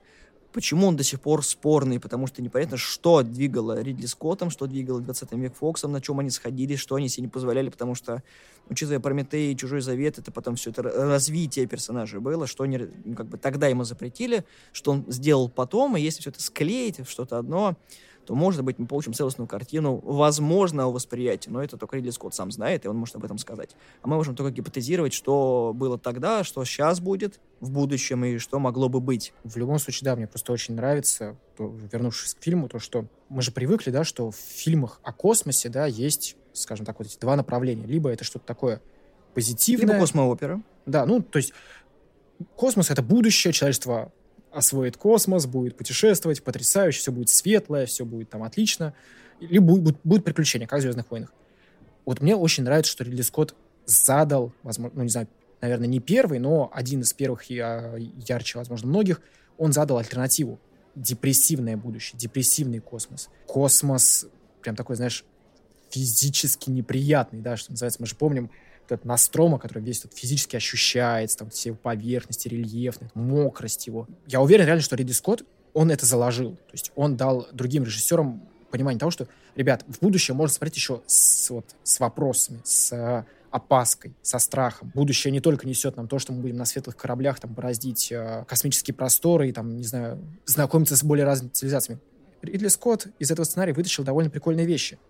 Будущее — это те же самые дальнобои, ну, по сюжету э, космические дальнобойщики, шахтеры. да, по сути, тягают космический завод, э, ну, на планету домой к себе, на Землю. Вот Ридли Скотт обнаружил, да, что это будет про, как сказать, рабочие отношения, там это есть в этом фильме. Ридли Скотт заметил, что космос холоден, что он необитаем, что он неприятен. Ну и, наверное, да, я сразу же скажу, переходя к фильму, вот, чтобы как-то для себя свой путь огра- э, наметить, мне нравится этот фильм, я уже тебе говорил, да, рассматривать с религиозной точки зрения. Мне нравится, что Ридли Скотт, да, ну и сценарист, но особенно он, как, это как он снимает, придает этому визуальный язык, он показал какой-то очень жуткий, жуткий не за счет кровавости или там каких-то невероятных декораций, а вот жуткий за счет своей безбожности мир. А, мир, вот, который, этот космос, по которому летит Настрома, в нем нет Бога, в нем нет света, он очень холодный, он очень неприветливый. И вот что мне нравится, вот когда мы вылетаем в космос, да, вот когда человечество улетает в космос, ведь мне кажется, это тоже ведь про амбиции, да, у человека есть амбиции увидеть, что за пределами Земли, есть ли там вот тот же самый Бог, есть ли там более высокие смыслы, да, допустим, пусть это будет не Бог, а смыслы. Есть ли в космосе за пределами Земли более крутые смыслы, более важные, вот за пределами понимания человека. У меня есть только корпорации, которые хотят на тебе нажиться. Да, вот мне нравится, как Ридли Скотт говорит, Бога там нет. Там вот есть либо корпоративные отношения жесткие, которые действительно тебя нагибают, Потому что действительно, мне очень нравится, есть рецензия, я ее не нашел, где автор рассматривает реально, реально чужого как производственная драма. Про то, как коллеги на производстве столкнулись со сложностью, все поумирали. По-моему, остроумно, по-моему, так оно и есть. Но в любом случае, Ридли Скотт показывает, что ни высших смыслов там нет. Они, наоборот, как-то стали максимально приземленными. Да, люди, по сути, космонавты, но они обсуждают свою зарплату в первой сцене. Там нет высших цивилизаций, которые откроют таинство, да, как человечество. То есть, если они находят этого космического жакея, то у него разорвана грудь, он окаменел, он ничего уже не расскажет. Если они находят инопланетное существо, и вот тут самое важное, да, вот этот чужой для меня, вот эта вот метафора отсутствие морали, да, вот эта метафора безбожности. Это, ну, по сути, аналогия дьявола. Если мы привыкли, что корпорация тебя нагибает, исходя из каких-то людских пониманий, да, если мы понимаем, что между членами экипажа Настрома действуют человеческие взаимоотношения, да, и так далее, и так далее, и вдруг появляется чужой, у которого вообще нет вот этих вот понятных человеческих ориентиров. То есть вместо крови кислота, то, что, да, то, что нам дает жизнь, кровь, у него это едкая субстанция. Отсутствие глаз, да, как вот такая бездушевность абсолютно, как вот отсутствие зеркала души. Сюжет. 2122 год. Да, 2122 год. Космические дальнобойщики, как я сказал, везут э, космический завод через весь космос на Землю. Они в криосне, от криосна их пробуждает Мать. мать, Это да, это и, и компьютера. и компьютера, э, потому что с ближайшего планетоида. Неожиданный, да, неожиданный такой нерасшифровываемый сигнал, они спускаются, чтобы его... И завертелось. Да. Собственно, сюжет вот такой, хрестоматийный сюжет, скажем так. Ну, да, какой-то наш сортирной книжки, которая продается на вокзалах. Вроде бы как бы ничего интересного не будет, но это Ридли Скотт. И да, мы видим целый мир, который построил Скотт в- с Гигером и художниками-постановщиками, потому что космос не только неприятен, как ты сказал, а космос слишком живой. То есть ты видишь этот корабль, где потеют люди, где Мгм. что-то ломается, кто-то не понимает, что происходит. Сам корабль потеет. Вот что. Да. Люди внутри потеют. Вот. И, собственно, чужой, как такового, мы не видим, да, как мы сказали ранее, чужого, потому что мы видим эволюцию чужого. Мы видим эти яйца, которые, конечно... Я люблю космические э, фильмы 70-х, Я люблю космические 80-х. яйца. Не, я такой, люди, которые попадают на неизвестную планету, давайте снимем скафандр и подышим. Я такой, это просто вот ру- рука-лицо. Но там же они дышали. Это просто еще и к Прометею, и к Завету было, когда вы дебилы, у меня других слов нет, ну нахрена вы тут... Не, они вот приходят, и вот если бы он не снял скафандр, ничего бы не было. Что самое забавное. Это первая ошибка инженеров, потому что они же не космонавты, Ну они да, работяги. да. Это первая ошибка человека, который в космосе. Не снимай скафандр, не, не создавай себе проблем. Собственно, таким образом мы видим, как яйцо чужого нападает на одного из э, Работяг работяг, да. на Кейна. На Кейна, да. И, собственно, его привозят с лицехватом на корабль, чего тоже делать нельзя, потому что если он был поражен, его нужно было оставить, хоть их там и семь пассажиров, но все-таки, Ну и в фильме, Ну, да, это, кстати, есть эта деталь. она- да, нужно, как Рипли говорит, «Нах- да нахрена вы его взяли, когда нужно было Карантин. оставить там. Да, карантин все дела. Потом, как оказывается, Кейн выживает, потом они все вместе кушают, из груди Кейна появляется маленький, И маленький малыш, фильм. да. Причем, что потрясающе, вот на самом деле мы к этому подходим, да, они ужинают, по сути, как я слушал Дэна О'Беннона, как я слушал вообще всех, кто к фильму причастен, многие не понимали, что вообще за фильм получается, но понимали, что вот эта сцена самая крутая. То есть они понимали, что, ладно, может быть, никто не поймет, что мы сделали, может быть, все будет мимо, но ради этой сцены фильм будет существовать, потому что, конечно, она напугала тех, кто в ней был, она напугала тех, кто сидел в зале, она всех напугала, да, она потому что совершенно неожиданная. Разрыв грудины тогда и не был нигде. Это такая сцена, которая породилась везде, даже в Шреке. Да, А это детский мультик на секундочку. конечно.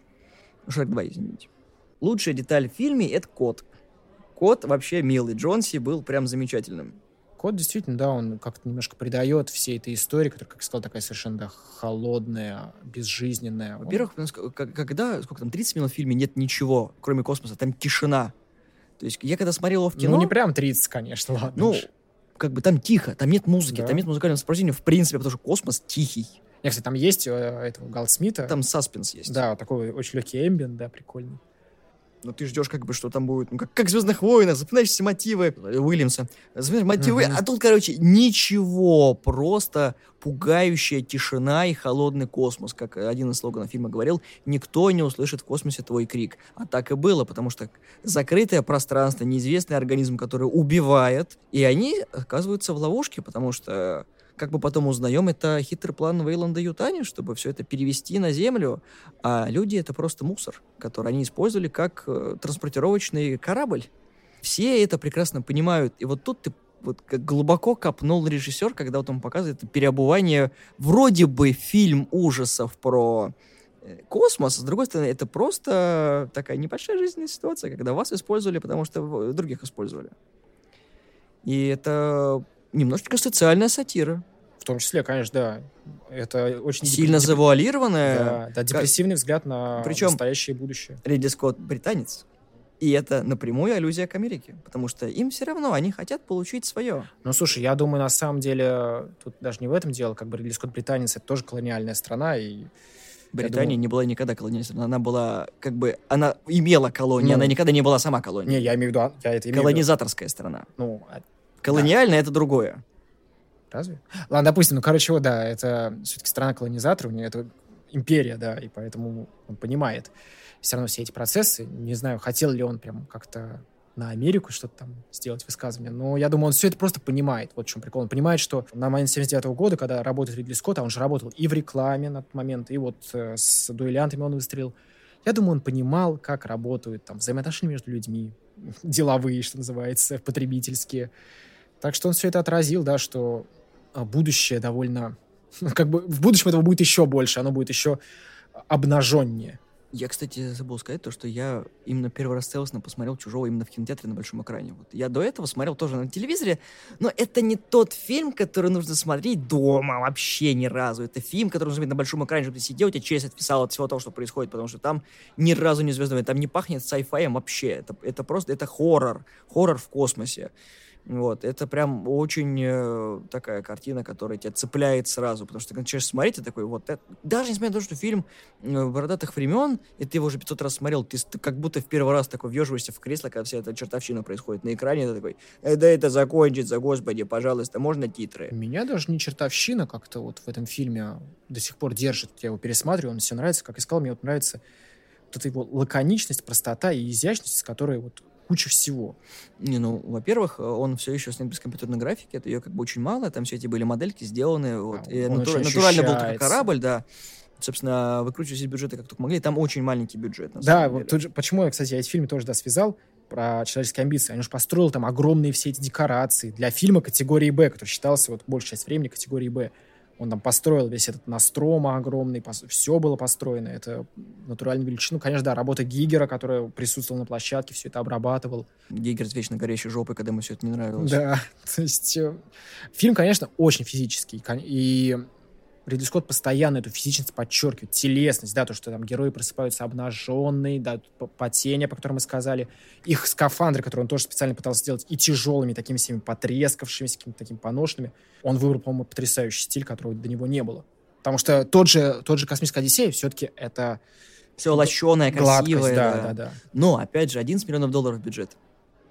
Это рамки. То есть рамки, в которые загнали Ридли Скотта 20 век Фокс. И ты понимаешь, что в основном-то фильм все хвалили за визуальную часть. Все премии были за визуальную часть. Никто не давал ему за сценарист. Никто не сказал, что фильм гениален. Все такие, что за хрень происходит? Почему лицехват похож на вагину?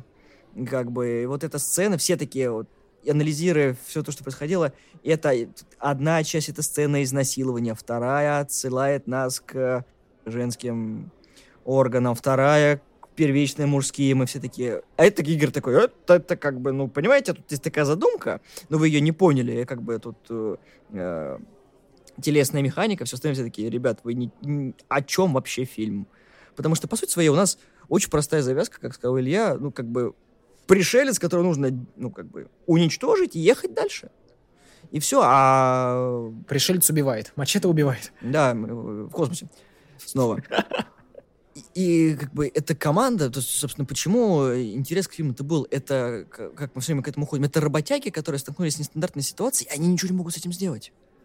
И самое что удивительное, э, андроид, который на корабле, а он все знает.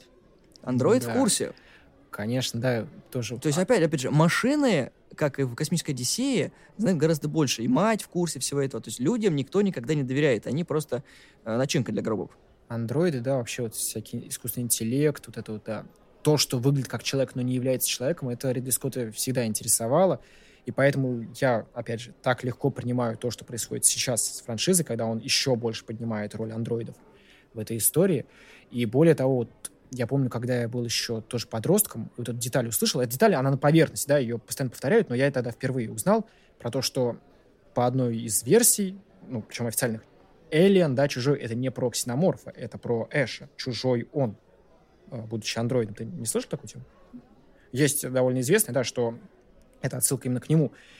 И вот сколько это рождает интересных вот... Э, потому что он чужой на корабле, мы же не спорим с этим. Эш, он чужой и относительно ксеноморфа, и относительно людей. То есть, да, возможно, многие люди э, на момент выхода фильма не стали задумываться о каких-то его подтекстах, да, но именно за счет подтекстов он их напугал. Их же напугало изнасилование ну, по крайней мере, метафора изнасилования. Напугало. Ну, Их напугала вагина, которая Убивает. удушивает их, да, и откладывает яйца. Напугала. А потом уже люди начали думать, да, а какой под всем этим какая-то еще идея? Вот это моя любимая часть, да, как фильм идею? оброс идеями, да. Я очень задумчиво почесал сейчас подбородок, потому что, ну, ты понимаешь, скорее, первый фильм закладывает основу для всего будущего, остального, для всего того, что мы увидели. Но скорее имеет место СПГС, потому что все не видели, про что фильм, все цеплялись к тому, что им не нравилось. То есть критики не отмечали о том, что, ну, как бы, нет, ну, визуальная часть фильма, конечно, потрясающая, за 11 миллионов сделать столько хорошего, чего не смог э, сделать любой другой режиссер, это похвала э, студиям. И с премией «Сатурн», «Бефа» и, т- «Бефта» и так далее, они не просто так даются. Собственно, Оскар тоже, по-моему, у них был за визуальную часть. И в том-то и дело, что работа самого Скотта, как создателя и режиссера, была недооценена. Как и работа с Копполы. Потому что все ждали одного, а получили другое. Когда Коппола поставил все на своем, а Скотт просто сделал то, чего в него просили делать, но сделал это по-своему. То есть он вдохновился другим, ну, и сделал проект, который до того никто не снимал. И все об этом почему-то забывают, о том, что это первый красивый ужастик, который не должен быть был ужастиком. То есть, когда ты пытаешься снять хоррор, ты такой, сейчас вот тут скример, там скример, там какой-то саспенс, что-то будет. А у него просто страшный случай, сошедший в космосе, и он тебя пугает. Он пугает тебя своей, ну, обычной бытовой составляющей. То есть с кем это может случиться? Да со всеми. Предприятие, на котором творится такое, сплошь и рядом происходит. Ну, не кажется, что предприятия всех убивают, а просто нестандартная ситуация, форс-мажорная, которая ставит э, вверх угла все. Ну, иначе говоря, эту же историю, мне кажется, вполне можно было бы переписать как история про завод на, на Земле, на планете Земля, где маньяк просто орудует просто. Ну, Ну, Вполне, да. вполне. Да, ну, это, в принципе, любая другая история любого ужастика 80-х и 90-х. Это любое замкнутое пространство, в котором творится мочилово. Элементарно. Это и «Пятница 13 и «Кошмар на улице Вязов». Все. Закрытое пространство, где люди не понимают, что происходит. Есть как бы жертва, есть маньяк, и ты с этим ничего не поделаешь, пока ты его не уничтожишь. То же самое, только в космосе.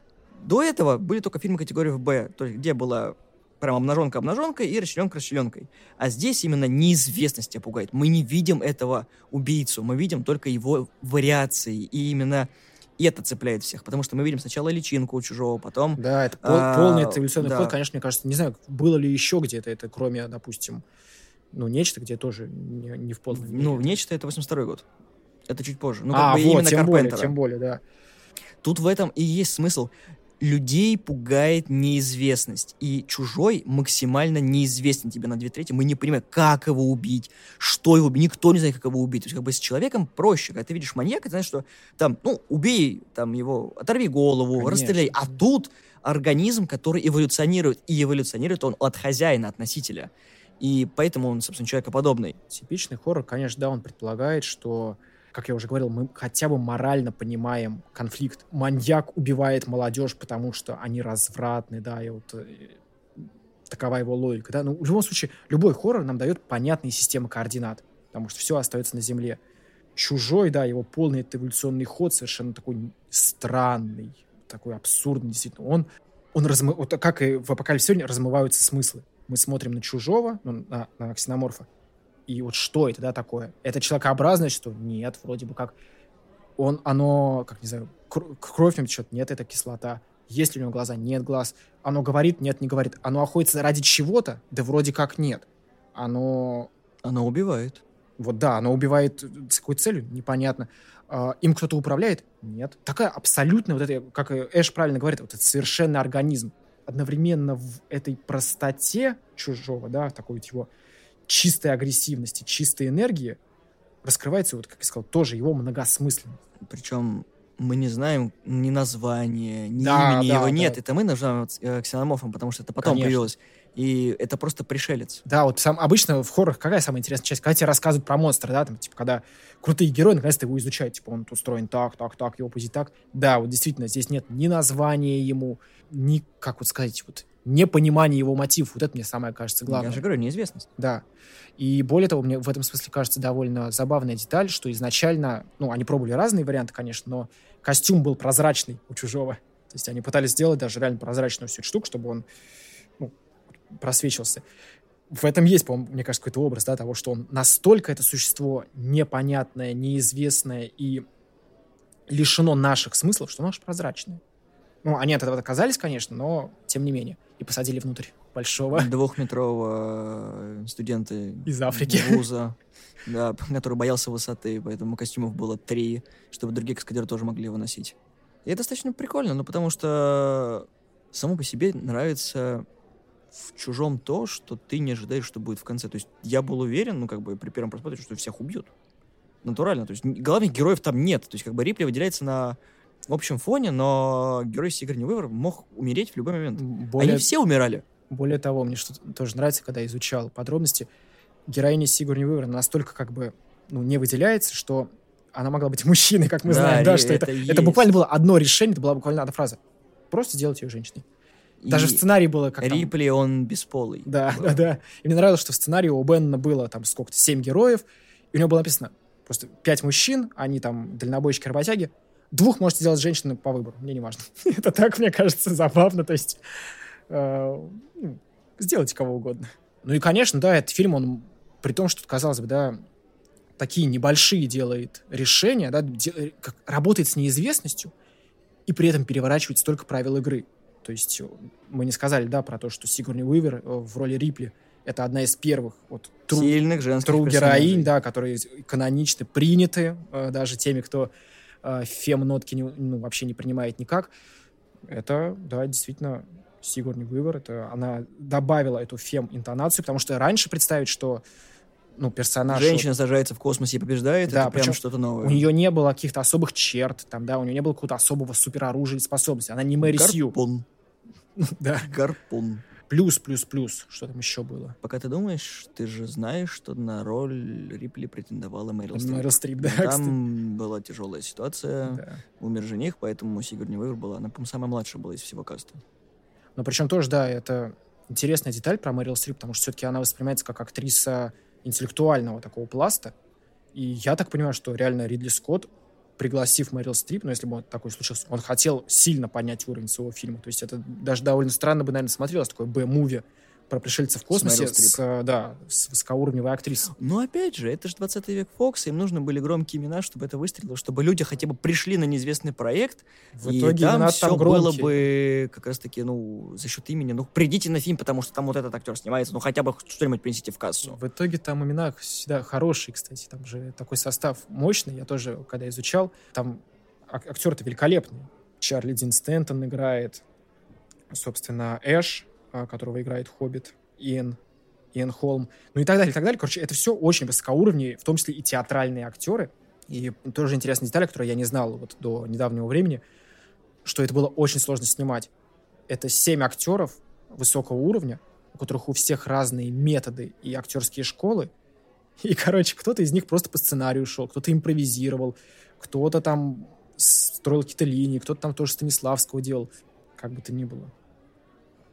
Я к тому, что я прочитал вещи, которые Ридли Скотт перевернул, э, вот вообще в этом фильме, кроме вот этой фем-повестки. Но он перевернул всю концепцию хорроров в космосе. Ну да, да, конечно, как сказал, да, вот это представление о будущем в целом, да, он тоже его перевернул, и хоррор Ну, нет, есть, как бы, ну, «Космическая Одиссея» тоже далеко не светлый фильм, как бы, но там было все понятно. Там все прозрачно на поверхности плавает. А здесь как бы другая концепция. То есть не космонавты, ни что-то такое, как бы, тебя не встречает. Тебя встречают люди, простые люди, совершенно простые люди, которые вот были... Ну, любой мог оказаться на их месте. И это вот как раз-таки то, что многим цепляет. То есть как бы, ну, многие хотели в детстве, может быть, космонавтами, никто не хочет быть в детстве дальнобойщиком. Ну, а космическим вот. дальнобойщиком? Да, уже интереснее, да, это космический дальнобойщик, это прикольно, да, особенно вот когда сейчас Илон Маск это запускает. В любом случае, еще есть такая интересная вещь, что, конечно, отсчет всякого космического фильма ведется космической Одиссее, но вот я уже эту разницу проговорил, в «Космической Одиссее», как мы помним, да, за всем этим стоял высший смысл. Там главный герой добирался до вот этой вот ну, сверхбога, да, он, становил, он переходил на новый этап, да, этого младенца, который плывет по космосу. И это все-таки, как мне кажется, позитивный взгляд на космос, позитивный взгляд на будущее, на космический сюжет, даже у Кубрика. То есть он знал, что если человек выйдет за пределы Земли, за пределы даже какого-то видимого космического пространства, там будет что-то. Помнишь, да, вот эта сцена со светами, то есть там будет что-то такое. Опять же, вот Ридли Скотт говорит, нет, чувак, вылети хоть сколько угодно далеко в космос, не найдешь там ни высшего смысла, ни высшего бога, только тебе по коммутатору мать с тобой свяжется, скажет... э, Копай. Копай, да, работать. Конечно, великолепные, да, мы уже об этом коснулись, фрейдистские, наполненность, да, вот фрейдистская этого фильма, а, начиная там с того, что, да, случается перевертыш, корабль становится женским, он мать, он не персонифицирован, то есть там нет даже глазка, да, как вот у Hell 9000, это теперь просто компьютеры. Это А. голос, голос. А там, кстати, вот, по-моему, в- а, мать не, да, она говорит все-таки в финале, да, когда самоуничтожение, да, было. В любом случае, такой вот перевертыш происходит, да, что корабль одновременно и обезличен, и при этом наделен каким-то высшим значением. Там э, Даллас несколько раз говорит, пусть мать решает, или типа там у него что-то спрашивает, он говорит, я не знаю, сейчас мать скажет. Ну да, он, он просто капитан дальнобоя. Да, он ничего да. не решает, потому что решает корпорация. У них есть конкретное задание, за которым заплатят. И они просто как капитан и капитан. Просто опытный дальнобойщик. И вот о чем же, да, по-своему, как мне кажется, говорит Ридли Скотт. Конечно, он говорит, мне кажется, о том, чем вообще будет человек в будущем, да, когда ставки поднимутся, когда э, человек уже сможет бороздить и обрабатывать космосы, какова будет роль его жизни, да, цена его жизни. Более того, насколько он будет ценен да, в этом будущем. Потому что, как говорит космический корабль, как говорит компания, экипаж не ценен. Их жизни ничего не стоит. При этом мы смотрим на Эша, допустим, да, который, ну, андроид, который в этой компании считается самым ценным для компании. Почему? Потому что у него нет вот всех этих, Человеческий черт. да, недостатков, я бы даже сказал. Он, он не тупит, он не боится, он не потеет. Самое важное. Возможно, кстати, не требует денег, как э, остальные. Требует батарейки. И в этом смысле, да, вот чужой, это кажется, ну, ксеноморф именно, это кажется, видимо, следующий, по мысли Ридли Скотта, этап, да, когда ценится не жизнь Рипли, да, с ее котиком, с ее характером, с ее с тягой вернуться домой, а ценится сама биология, да, вот сама вот эта телесность, потому что мы понимаем, что чужой — это воплощение такой супертелесности, бессмысленной, безидейной супертелесности. Может быть, Ридли Скотт предупреждает нас, да, что какое же может быть страшное будущее, в котором такие будут приоритеты. Мне кажется, это вполне реально, потому что само вот это устройство Настрома, оно же вот как классно сделано, как такие вот пещеры, да, какие-то вот катакомбы. Причем Ридли Скотт, э, точнее, э, Сигурни Уивер рассказывал, что он построил все эти, да, коридоры Настрома, все это было выстроено на натуральную величину. Там четыре модели корабля только было для дальних планов, ближних, средних и для всего остального. Ну и, собственно, интерьер, да. Вот. И как у героев реально клаустрофобия там началась, как реально настроение портилось от этих съемок. Ну, как я читал тоже там по текстам, что он был еще более кровавый, этот фильм, просто там многое вырезалось. Это же интересно, да, как он вот делает космический корабль как какую-то пещеру. Ты помнишь, когда Рипли спускается вот к этим двум бродягам, когда все сломалось, они же реально в каком-то подвале, там какой-то темный, узкий, тесный, вот неприятно. Вот как он все это переворачивает, мне очень нравится. И продолжение вот этого стиля мы видим до сих пор. Любой фильм, который хочет создать мрачное будущее, мрачный космос, я уверен, отсылается к чужому в первую очередь. Ну да, здесь вспомнить, вспомнить того же Ридика, там все сделано просто на соплях, болтается, где-то что-то работает, только потому что его кто-то пнул, вот, и оно просто работает, потому что оно должно работать. Да, да, вот Риди, кстати, тоже хорошо вспоминается. Плюс там тоже, насколько я помню, многие люди потеют, особенно в первой части. Во второй, ну и во он в второй тюрьме. тоже. Опять же, человеческая жизнь ставится, ну, за несколько грошей, потому что, ну, почему? Гроши и в Африке гроши. Так, только там вода более ценный материал. Собственно, если еще ты веришь в фильм о том, что персонажи довольно-таки взрослые, они делают взрослые решения. Есть такое, да, да. тупые, конечно, но взрослые. Возможно, местами да, это довольно как такие- раз... Знаешь, вот э, чего не хватало в такого рода фильмах, потому что вот те же самые Звездные войны, Люк, главный герой, он ребенок все еще. Он, он юношеский максимализм в нем, конечно, есть, но он наивный. А здесь люди, которые мы будем работать, чтобы получить деньги, чтобы было на что покушать. Конечно, И да, у всё. всех этих людей нет сверхцели. Конечно, Это в фильме интересно, да. Там три смотрится. простых желания: есть, пить, спать, все. Да. И Но работать. б- более того, на самом деле там есть самая сфера желания, которая, мне кажется, краеугольная в этом фильме и, возможно, во всей серии. Это вот именно мотив возвращения домой. Потому что, ну, более всего во всех частях... так Вахтовики едут, вахтовики едут. Да, да, да. Они, конечно, очень хотят в дом, да. И тоже эта мысль, мне кажется, важна для Ридли Скотта, вот для создания его мира. Вот представь, да, себе этот мир, где вот герои, вот находясь в этих ситуациях, они еще и так далеко от дома, да, они так отделены от своей привычной среды обитания, да, своего мира, и еще и встречают это вот существо из другого мира, да. Вот я сколько раз ну, не устану это повторять, как вот мне нравится образ чужого. Вот это вот его абсолютная непривязанность к нашим пониманиям. У него же у него верх-низ даже, если ты играл в Alien vs. Predator на компе, да, где можно свободно перемещаться по потолку, это же очень классный образ. Вот у чужого он настолько не как мы, он настолько не человек, он настолько чужой, что у него даже вот ну, обычные параметры вверх, низ, лево, право изменены, искажены. Очень кайф. Плюс э, тоже такая интересная вещь, которая ни в одном фильме не раскрывается, как они дышат, например, да. Потому что он вообще дышит. Потому что он не дышит вообще настолько. Ну, во-первых, по-моему, вдыхал, потому что у него были движения, у него же есть ребра, значит, там легкие есть. Да кто его знает, у него и вены есть, но там кислота. Не смотрите, не берите анализы, они вам не понравятся. Да. А, вот, так что... Из минусов, наверное, да. можно выделить то, что это прям неоднозначный фильм. Все-таки как бы, ну, слушай, ты читаешь э, синопсис и такой, ну, блин, обычный фильм. Типа, космонавты летят, короче, из пункта А в пункт Б, случается какая-то непонятная ситуация. Смотришь фильм такой, тот ни разу не про космонавтов, вот, и ни разу не чертовщина, потому что здесь просто Мочилова налево и направо, и, грубо говоря, герои сами понимают, что они вмешались и где-то в глубине души они хотят, чтобы корпорация им помогла, а потом когда они такой, да это все, это все из-за Вейланд Ютани, и все так, что делать-то теперь, как бы, выхода-то нет, потому что мы в космосе, а компания такая, мы ничего не знаем. Где груз? И все, как бы фильм переворачивает, особенно вот эти вот кровавые моменты с, с разрыванием грудной клетки, с убийствами, как орудует чужой, потому что никогда не знаешь, откуда появляется чужой, потому что каждый раз убивает по-разному. Нет такого там, ну, как, собственно, с ужастиками, да, там, Фредди, Фредди Крюгер, перчатка с когтями, там, Джейсон Вурхис, мачете. Непоряд... Он убивает всем, убивает хвостом, убивает лапами, он тебя затягивает в темноту, он тебя разрывает. Плюс, я говорю, фрейдистские постоянно эти мотивы. Да, да. И тоже, не знаю, если ты смотрел недавно, пересматривал, момент там был, когда убивают вот вторую женщину из экипажа хвостом. Ты же помнишь, там э, кадр меняется, на как Рипли бежит к ним, и там звук. Не помнишь звук? Там вот эта вторая героиня, она кричит, но это эротичный буквально, то есть это изнасилование. Ну, ты сказал неоднозначность. Действительно, многие, наверное, не ожидают от э, истории про вылет за пределы космоса вот этой вот истории про изнасилование, истории про вот действительно такой рейп, что называется. Ну, там как бы э, многие сценаристы писали о том, что там были рядом плюю, «Я плюю на ваши могилы» и так далее. То есть а, отголоски этих фильмов просматривать, потому что что-то хотелось, чтобы было именно из тех популярных франшиз, которые на тот момент людям нравились. «Я плюю на ваши могилы» — это прям очень тяжелый фильм, даже а он, оригинальный. Он до «Чужого» оригинал вышел, да? Да. Ага. Ну, может, да, но в любом случае... Ну, я уверен, да, что никто до этого не пытался действительно историю про космос, про будущее передать как историю про полный цикл реально изнасилования. Это довольно жутко. Двойная экспозиция получается. Ты видишь космос и видишь то, что не хочешь видеть. Да, да. Плюс тоже клевая вещь, когда мы говорим про внутренности корабля Ностромо, которые, естественно, запоминаются, да, это абсолютный какой-то арт-дизайн, это, ну, это очень крутой стиль. Но там потрясающая тоже есть эта вещь, э, когда чужой начинает маскироваться под э, стены буквально Ностромо, ты это помнишь, да?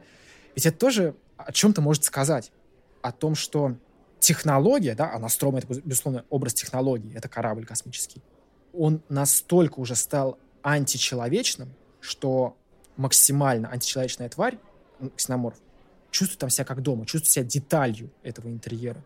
Вот э, мне кажется, это довольно любопытно.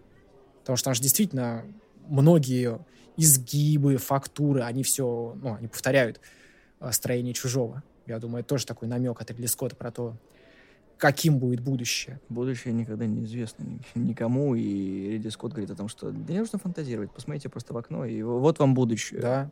Только оно не здесь, а там. На нас будут зарабатывать. На нас сейчас зарабатывают. Все корпорации зарабатывают на, на смартфонах. Даже чужой зарабатывает на нас, когда выпускает. Все так же, все тоже. Выходим на повторные показы замечательных компаний которые все еще повторно выпускают свои фильмы, чтобы заработать на нас немножко но, денег. Но важно вот сказать, не могу не отметить, конечно, то есть вспоминая опыт именно просмотра в кинотеатре чужого э, от иное кино, конечно, реставрация реально этот фильм переоткрывает. Потому что, как я сказал, у меня был опыт детский, и он был очень темный. Мы смотрели некачественно этот фильм. Я действительно многих сцен там как будто бы вот не видел, каких деталей не видел. Реставрация этот фильм ну, осветляет, но не ломая его атмосферу при этом. Поэтому а, конечно, посмотреть его качественно, посмотреть его на хорошем экране, это важно. Потому что... Ну, опять же, он же в Россию не пришел. Тогда-то там он был в нормальном экране. Наверное, да. Это вот именно проблема того, что э, постсоветское пространство пропускало много киноновинок, и, возможно, бы тогда у нас были бы другие фильмы, потому что влияние таких вот именитых режиссеров не на каждого попадало. У нас не так много Филини было в Советском Союзе. Я думаю, что Рилли Скотт тоже не особо был в фаворите в Советском Союзе, потому что как бы есть цензура и так далее. Тогда, чтобы это было посмотреть, нужно было либо знать язык, либо иметь какую-то дипломатическую способность кататься в другие страны Ну, безнаказанно, чтобы потом это... Плю- Плюс Ридли Скотт, он рекламщик, значит, капиталист вонючий, не по нашей да, партии. Да, да, как бы отчисляйте налоги в КПСС, и все будет хорошо. И мы тут подходим к тому, что фильм выделялся в э, череде тех же фильмов, там что, «Пятница 13» еще выходил в 77 году, э, «Хэллоуин» выходил, и это же тоже слэшер, вот, но он умный слэшер. Для меня... Это тонкая да, грань хоррора с сайфаем, потому что там есть космос, который до этого не показывался, и хоррор, который близок к Хичкоку. То есть там очень много саспенса. Он Согласен, прям согласен. тебя пронизывает, потому что это космос, это страх, это пустота. Тебя никто не спасет. Ты один. Один на один с неизвестным, один на один с монстром, который может быть везде. На потолке, в стене. Ты можешь просто не дойти ни до чего. И вот это глубокая человечность, которая не была в других картинах, ну, того времени. Именно за это, за счет этого фильм выигрывает. Он тебя подкупает этим. То есть ты хочешь посмотреть, что тебя ждет. Как, как они выйдут из этой ситуации. То есть ты, грубо говоря, ты восьмой э, участник Член всего этого. да. Да, неофициально. Ты как котик, который всем смотрит, такой, «Ку- куда меня везут? По-моему, есть какая-то известная рецензия, по-моему, которая буквально так и называет. Короче, по-моему, рецензия основана на том, что, типа, рассмотреть чужого с точки зрения кота. Либо это про какой-то другой фильм, вот не могу вспомнить. Но, по-моему, да. В любом случае, ты еще упомянул Хичкока, это тоже ведь э, тоже не просто так, я почему-то не задумывался. Но да, если мы вспоминаем «Психо», да, где все начинается с середины, по сути, а до этого очень долгое вот это натягивание действительно струны. Я, да, наверное, действительно, Ридли Скотт, ну, опыт дедушки э, Хича, так сказать, усвоил и понял, Да, как это и работает. Я очень хочу рассказать про замечательный документальный фильм, который называется «Чужой на сцене». Я Если ты его... Мы делали на него обзор, было в сотрудничестве с э, Битфильмфестивалем. Это отличный фильм, как из говна и палок Но это про то, чужого. как э, делали на сцене, это школьная, Постановку, да. да. Нет, не школьная, это постановка трупы, которая любительского театра Ага. одного из э, этого автодепо. Это там все события, короче, у них есть э, традиция на Рождество показывать один из э, спектаклей. Они, короче, замутили чужого. У них была одна камера сделана, э, криокамера из одного, короче, холодильника. Они все своими руками сделали, показали. Я видел кадры Вот. оттуда, да. Он Костюм сделали, потрясающий. я видел, да. Один костюм, который управлялся. Там они, э, это, короче, они потом на лондонском, те- в Лондоне показали, они все приезжие, и там, там такой потрясающий фильм, когда люди приходили, они аншлаг собрали. Первое же выступление, люди посмотрели, как на это. То есть там буквально все сделано на коленке. У них чужого как такового не было. Там плохой грим. Они смеются, когда рассказывают на серьезных щах какие-то моменты, когда озвучивают мать и актриса в том... Она это та самая актриса, которая умерла, и она заползла аккуратно, чтобы свою речь почитать за сцену. Вот. Они не думали, что это так выстрелит. Они вот просто... Ну, прикинь, это чуваки из пригорода Англии, они приезжают, у них туалет не, не на улице, а туалет в номере, и там кормят. Вот, в общем, посмотри фильм, он, я все, вообще всем рекомендую. «Чужой Мгм. на сцене» есть э, уже в интернете. Это потрясное кино, отличная документалка. Это просто две девочки сняли, они посмотрели выступление, говорят, мы хотим снять про это фильм. Вот, и благодаря им это все вышло. Это потрясающее кино, оно настолько душевное, Ну и на люди... его показывали, да? Да, да, да, и оно на кинопоиске выходило. Мгм. Очень круто. Я не знаю, было оно в кинотеатрах или нет, но мы смотрели с э, У Славой нас, его кстати, именно в нет. цифре. Нам его в Оранж не привезли. Э, Это очень помню. печально. Это прям... нас- Вот когда люди понимают, что тогда это снималось примерно так же, потому что э, те лазеры, которые были, они были позаимствованы у группы Ху. Часть Да, декораций да, было да, для да. Дюны. У чуваки такие, у нас 11 миллионов, и что это Ты уйдет машины, да, гонорары пускали. актерам, нам снимать не на что. Деньги отдали Гигеру, который там только за идею, потому что был никому особо неизвестный, потому что говорит, чувак, нам нужна эта работа, он просто все, говорит, на, вот это, вот это. вот». Говорит, мы согласны, давай, приезжай к нам. Он такой, это плохо, это мне не нравится. Говорит, ну, сейчас сделаем, сделаем, все нормально. В итоге фильм выстрелил, потому что в него верили, в него верили создатели, в него верили актеры, потому что они не понимали, что это концерт. Не, не- не то, в чем мы снимаемся, а то, ради чего мы снимаемся, потому что как бы, фильм фильмом, а Ридли Скотт уже на дуэлянтах показал, что если он взялся за дело, нас ждет прям что-то интересное. Ну, большой художник, конечно. Да, дядя знает толк э, в деньгах, и он ни разу, ну как бы, ну, не то чтобы ни разу не ошибался, скажем так, когда Ридли Скотта направляют, и идеи э, продюсеров совпадают с его, выходит грандиозное кино. Оно прям вот на века. Его можно смотреть, пересматривать, цитировать, и лучше не экранизировать повторно, потому что можно обидеть э, создателя. Вот. После можно, пока он еще жив, пожалуйста, не надо, потому что, ну, как бы Ридли Скотт максимум может выступить консультантом, чтобы, может быть, что-то уже спустя 30-40 лет благодаря научно-техническому прогрессу можно переснять и улучшить, mm-hmm. но ни в коем случае не ухудшать, потому что это как бы неуважение к первоисточнику все-таки. И мы подходим к тому, что, резюмируя, «Чужой» потрясающая картина. Просто непонятно, почему люди ее обходят стороной, почему все таки ну, второй как-то получше, второй это боевика. Ну, я знаю, на самом деле, потому что я могу вспомнить, просто отвечая на твой вопрос, я, когда был первый, особенно в Воронеже, вот этот э, сеанс в Спартаке. да, да, да, на Спартаке, я тогда был студентом, и я позвал вот всех, кого мог, там, своих товарищей, типа, пойдемте все вместе, все сядемся. И там, вот я фанат, да, то есть для меня это праздник жизни. Там были те, для кого это первый просмотр, люди задремывали. Конечно, возможно... Он тягучий. Он тягучий, конечно, да. Для кого? Ну, для меня это праздник жизни. Да, мне нравится, что меня растягивают. Так, трусы меня так оттягивают, чтобы шлепнуть меня. Для других людей это проблема. Возможно, кто-то не может реально с этим сломаться. А, с а потом мы видим Марвел такой, три с половиной да, часа, да, и, да, игра понимаешь? бесконечности. Ты такой, чего? Конечно. Просто люди там даже мне говорят, это фильм темный. Я говорю, ну, так это же космос. Вы что, лампочку хотите найти? Это космос, чуваки, вы что, не понимаете? Есть, там есть лампочка, вон. там. Стома одна работающая. Отлично. Пока ее не постучат. Вот, я говорю, я не, верю, я, не, я не верю людям, которые думают, что космос должен быть светлым, как вот в космооперах. Это космос страшный, космос один, а вас много, он вас всех сожрет и проглотит, просто не задумываясь.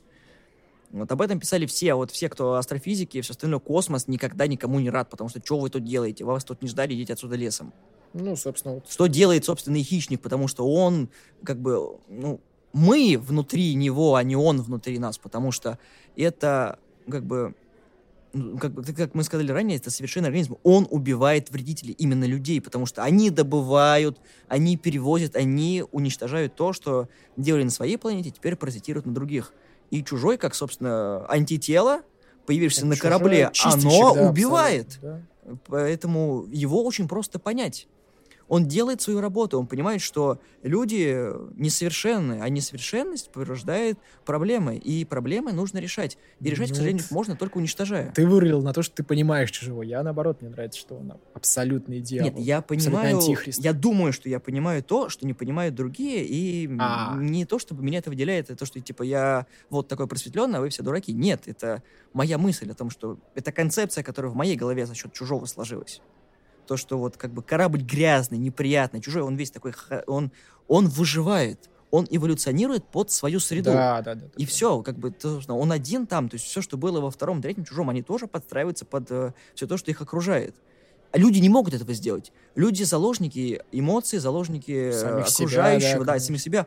Какие-то вот моральные э, дилеммы, убивать, не убивать. Все, у чужого просто настройка. Я должен сделать вот это. Он это делает. Вы думаете, его совесть мучает? Нет, конечно. Ну, там есть, я говорю, еще другие персонажи, которые тоже не имеют этих настроек. Это вот андроиды. Но Хотя, они не люди. Да, вот. Поэтому я и говорю, что так, мне кажется... Я к тому, что Ридли Скотт еще тогда наметил вот эту явную свою вот эту интересность, то, что безморальный, да, антихрист чужой, это же что-то подобное, да, действительно, андроиду, который, как мы... Ну, андроида создали люди, а чужого да. создали тоже в каком-то смысле люди. Они... Поэтому я говорю, как же этот фильм, вот я вспоминаю свое детство, как же этот фильм захватывал, потому что ты думал об этом так, Андроиды создали люди, он принадлежит компании. А чужого создали хочу знать. еще. То есть, да, и какой же пласт вокруг вот этого всего, как этот фильм открывает врата, и когда я еще был маленьким, понимал, что у этого фильма есть вторая часть, третья часть, четвертая, я не сомневался, думал, да, в, это, в, этой, в этой части есть все содержание для того, чтобы это развивать все дальше. Мне кажется, нет. Это завершенная история. А вот в этом, мне кажется, парадокс завершенных историй, что они одновременно настолько они и емки, и наполнены, что можно вытаскивать. Нет, ты понимаешь, это именно это со стороны Ридли Скотта был четвертый акт, когда вот чужой проникает на корабль, Рипли его уничтожает. Это с его стороны как бы он показал тем самым, что, опять же, он пошел на переговор компании. Потому что в 20 веку сказали, что все, типа, бум, и, и все, Рипли улетела. А тут борьба ее собственная с ним. И вот этот э, ее разговор в конце, вот это, то, что ей никто не поверит, когда она узнает, почему корабль взорвался. И вот история одного человека должна быть показана, что она не влияет на ход событий никак. Это ее личный дневник. надиктованный в корабле. По сути своей. То есть у нее ничего не осталось. Она прилетит с пустыми руками. Ей никто за это не заплатит. Понимаешь, это Вот, и это, финал про это одиночество. бессилие. Бессилие, да. обыкновенное, то есть как бы человек просто смирился с тем, что да, он выжил, но что у него остается? Ничего. Спасательная шлюпка. Ну, Но да. спаслась ли она? Дом, дом, да, неизвестно где. Конечно, да, это такая, как сказать, история про одиночество. Великое космическое одиночество, да, где ты... Это даже не метафора, это вот прям прямым текстом просто тебя по лбу бьет и такой, типа, четвертый акт. Это, это не эпилог даже, это просто четвертый акт. Там, потому что, да, если так вот... Ну, мне просто нравится слово «одиночество», да, вот по поводу вообще финала особенно. Там же по ходу фильма между героями нет каких-то вот прям сильных эмоциональных связей. Они просто заложники на одном корабле. Да. Должны выполнить задание. И у них не формируется, там даже нет какой-то, знаешь, типичной, то что любовная линия, там, что такое. Очень хорошо, что от этого отказываются. Блин, есть интересная деталь, на самом деле. Я не уверен за ее достоверность. Я в другом источнике увидел, что то ли в сценарии, то ли э, вот во всех комментариях Ридли Скотта и, собственно, О'Бенна там вообще проговаривается то, что, во-первых, экипажи корабля свободные сексуальные отношения. То есть э, это в фильме не показано, но это было там, да, что то есть там все друг с другом вообще изи. Это как-то по лору фильма даже раскрывалось. Но этого нет в итоге. И вот тоже деталь, которую я в другом источнике тебе рассказывал, видел, то, что вторая, второй женский персонаж — это на самом деле трансгендер. То есть... э, в- в Там есть белые, темнокожие, трансгендеры, да, то есть- андроиды. Я, я просто потому, что сейчас многие говорят, что «О, Ридли Скотт, что- чем ты нас кормишь сегодня? Как много ты нам пихаешь всякого такого неестественного?» Друзья, все было. Минусы фильма все-таки есть, потому что местами он глуповат, но это продукт своей эпохи. Я, кстати, в этом смысле вот никогда не применяю вот этот аргумент про глуповатость, потому что, о бой, а как бы я себя вел, находясь на космическом заводе с э, кислотной монстриной, как бы я себя вел, если вокруг какие-то подозрительные люди. Поэтому не, я вот по- постоянно про глупость. Да, у них там есть, типа, давайте разделимся, давайте пойдем там... Но это классические тропы всех Да. э, персонажей. Это как бы... Нет, это, это, это условность жанра. Но ты можешь это... по- Потому что, ну, слушай, э, как бы... Это можно спустить на то, что это был, должен был фильм категории Б, они все тупые. в том числе. Я, я не вижу там никакой логики. Там не, не поднимается группа ученых, которые Там- случайно путешествуют в космос. Там реально, находятся. там должен быть только один умный персонаж, это мать. И она довольно умна. Андроид. И андроид, да, который все. Андроиду, они конечно, не повезло, а корабль сложно уничтожить. Но смогли. Да, бум-бум. Поэтому чужого нужно смотреть, его не нужно изучать, его нужно принять и понять. Потому что откинуть все остальное можно, но фильм нужно именно прочувствовать. Понять, что космос может быть вот таким вот. Космос недружелюбный. Абсолютно нет. Космос не ждет тебя с распростертыми объятиями, где он скажет, дорогой мой, изучай меня. Нет, Изучай, ты покоряй, здесь лишний. осваивай. Лети к своей планете, и вот давай там э, занимайся чем хочешь. И- Для меня ты здесь не существуешь. Конечно, тоже, наверное, такое... Быстренько скажу, просто что мне интересно, когда я смотрю фильмы о космических путешествиях, да, если там есть, допустим, инопланетяне. Хочется, чтобы режиссерская мысль, режиссерское, режиссерское воображение несло нас куда-то вот чтобы инопланетяне были не просто мы, но другого цвета, да, чтобы это было что-то как в прибытии Дэни Вильнева. Карпентер, нечто. Да, да, да, вот что-то вот супер обратное от нашего понимания мира. Мы вот привыкли, да, мы смотрим фильмы, типа, о, как в «Звездных войнах». Во «Звездных войнах» все реально смотрят. Это просто люди, но другого цвета, там, с какими-то хвостами. А, а здесь вот он максимально дает понять, что люди, представьте себе, что за пределами Земли жизнь, если она и есть, вот она вообще не такая, как мы себе можем представить.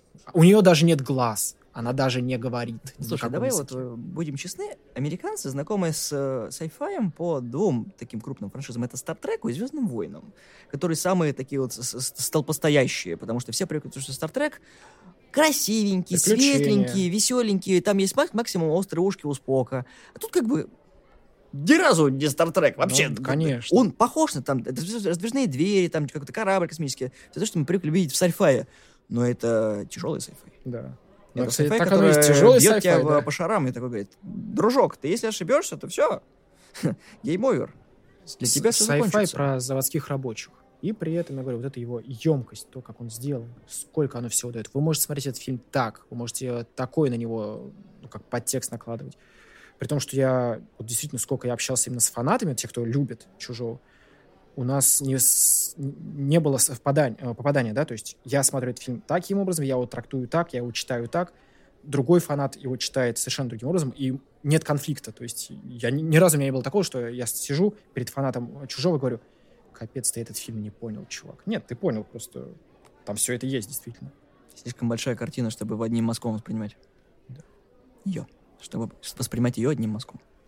Как-то так. Мы очень хорошо высказались насчет двух картин, так что выскажите в комментариях, что вы думаете про «Чужого», выскажите в комментариях, что вы думаете про «Апокалипсис сегодня». С вами были Илья и Никита. Слушайте выпуск, комментируйте, нам очень важен ваш фидбэк, поэтому ставь лайк, шер, репост и колокольчик не забудь. Всего доброго, всем пока.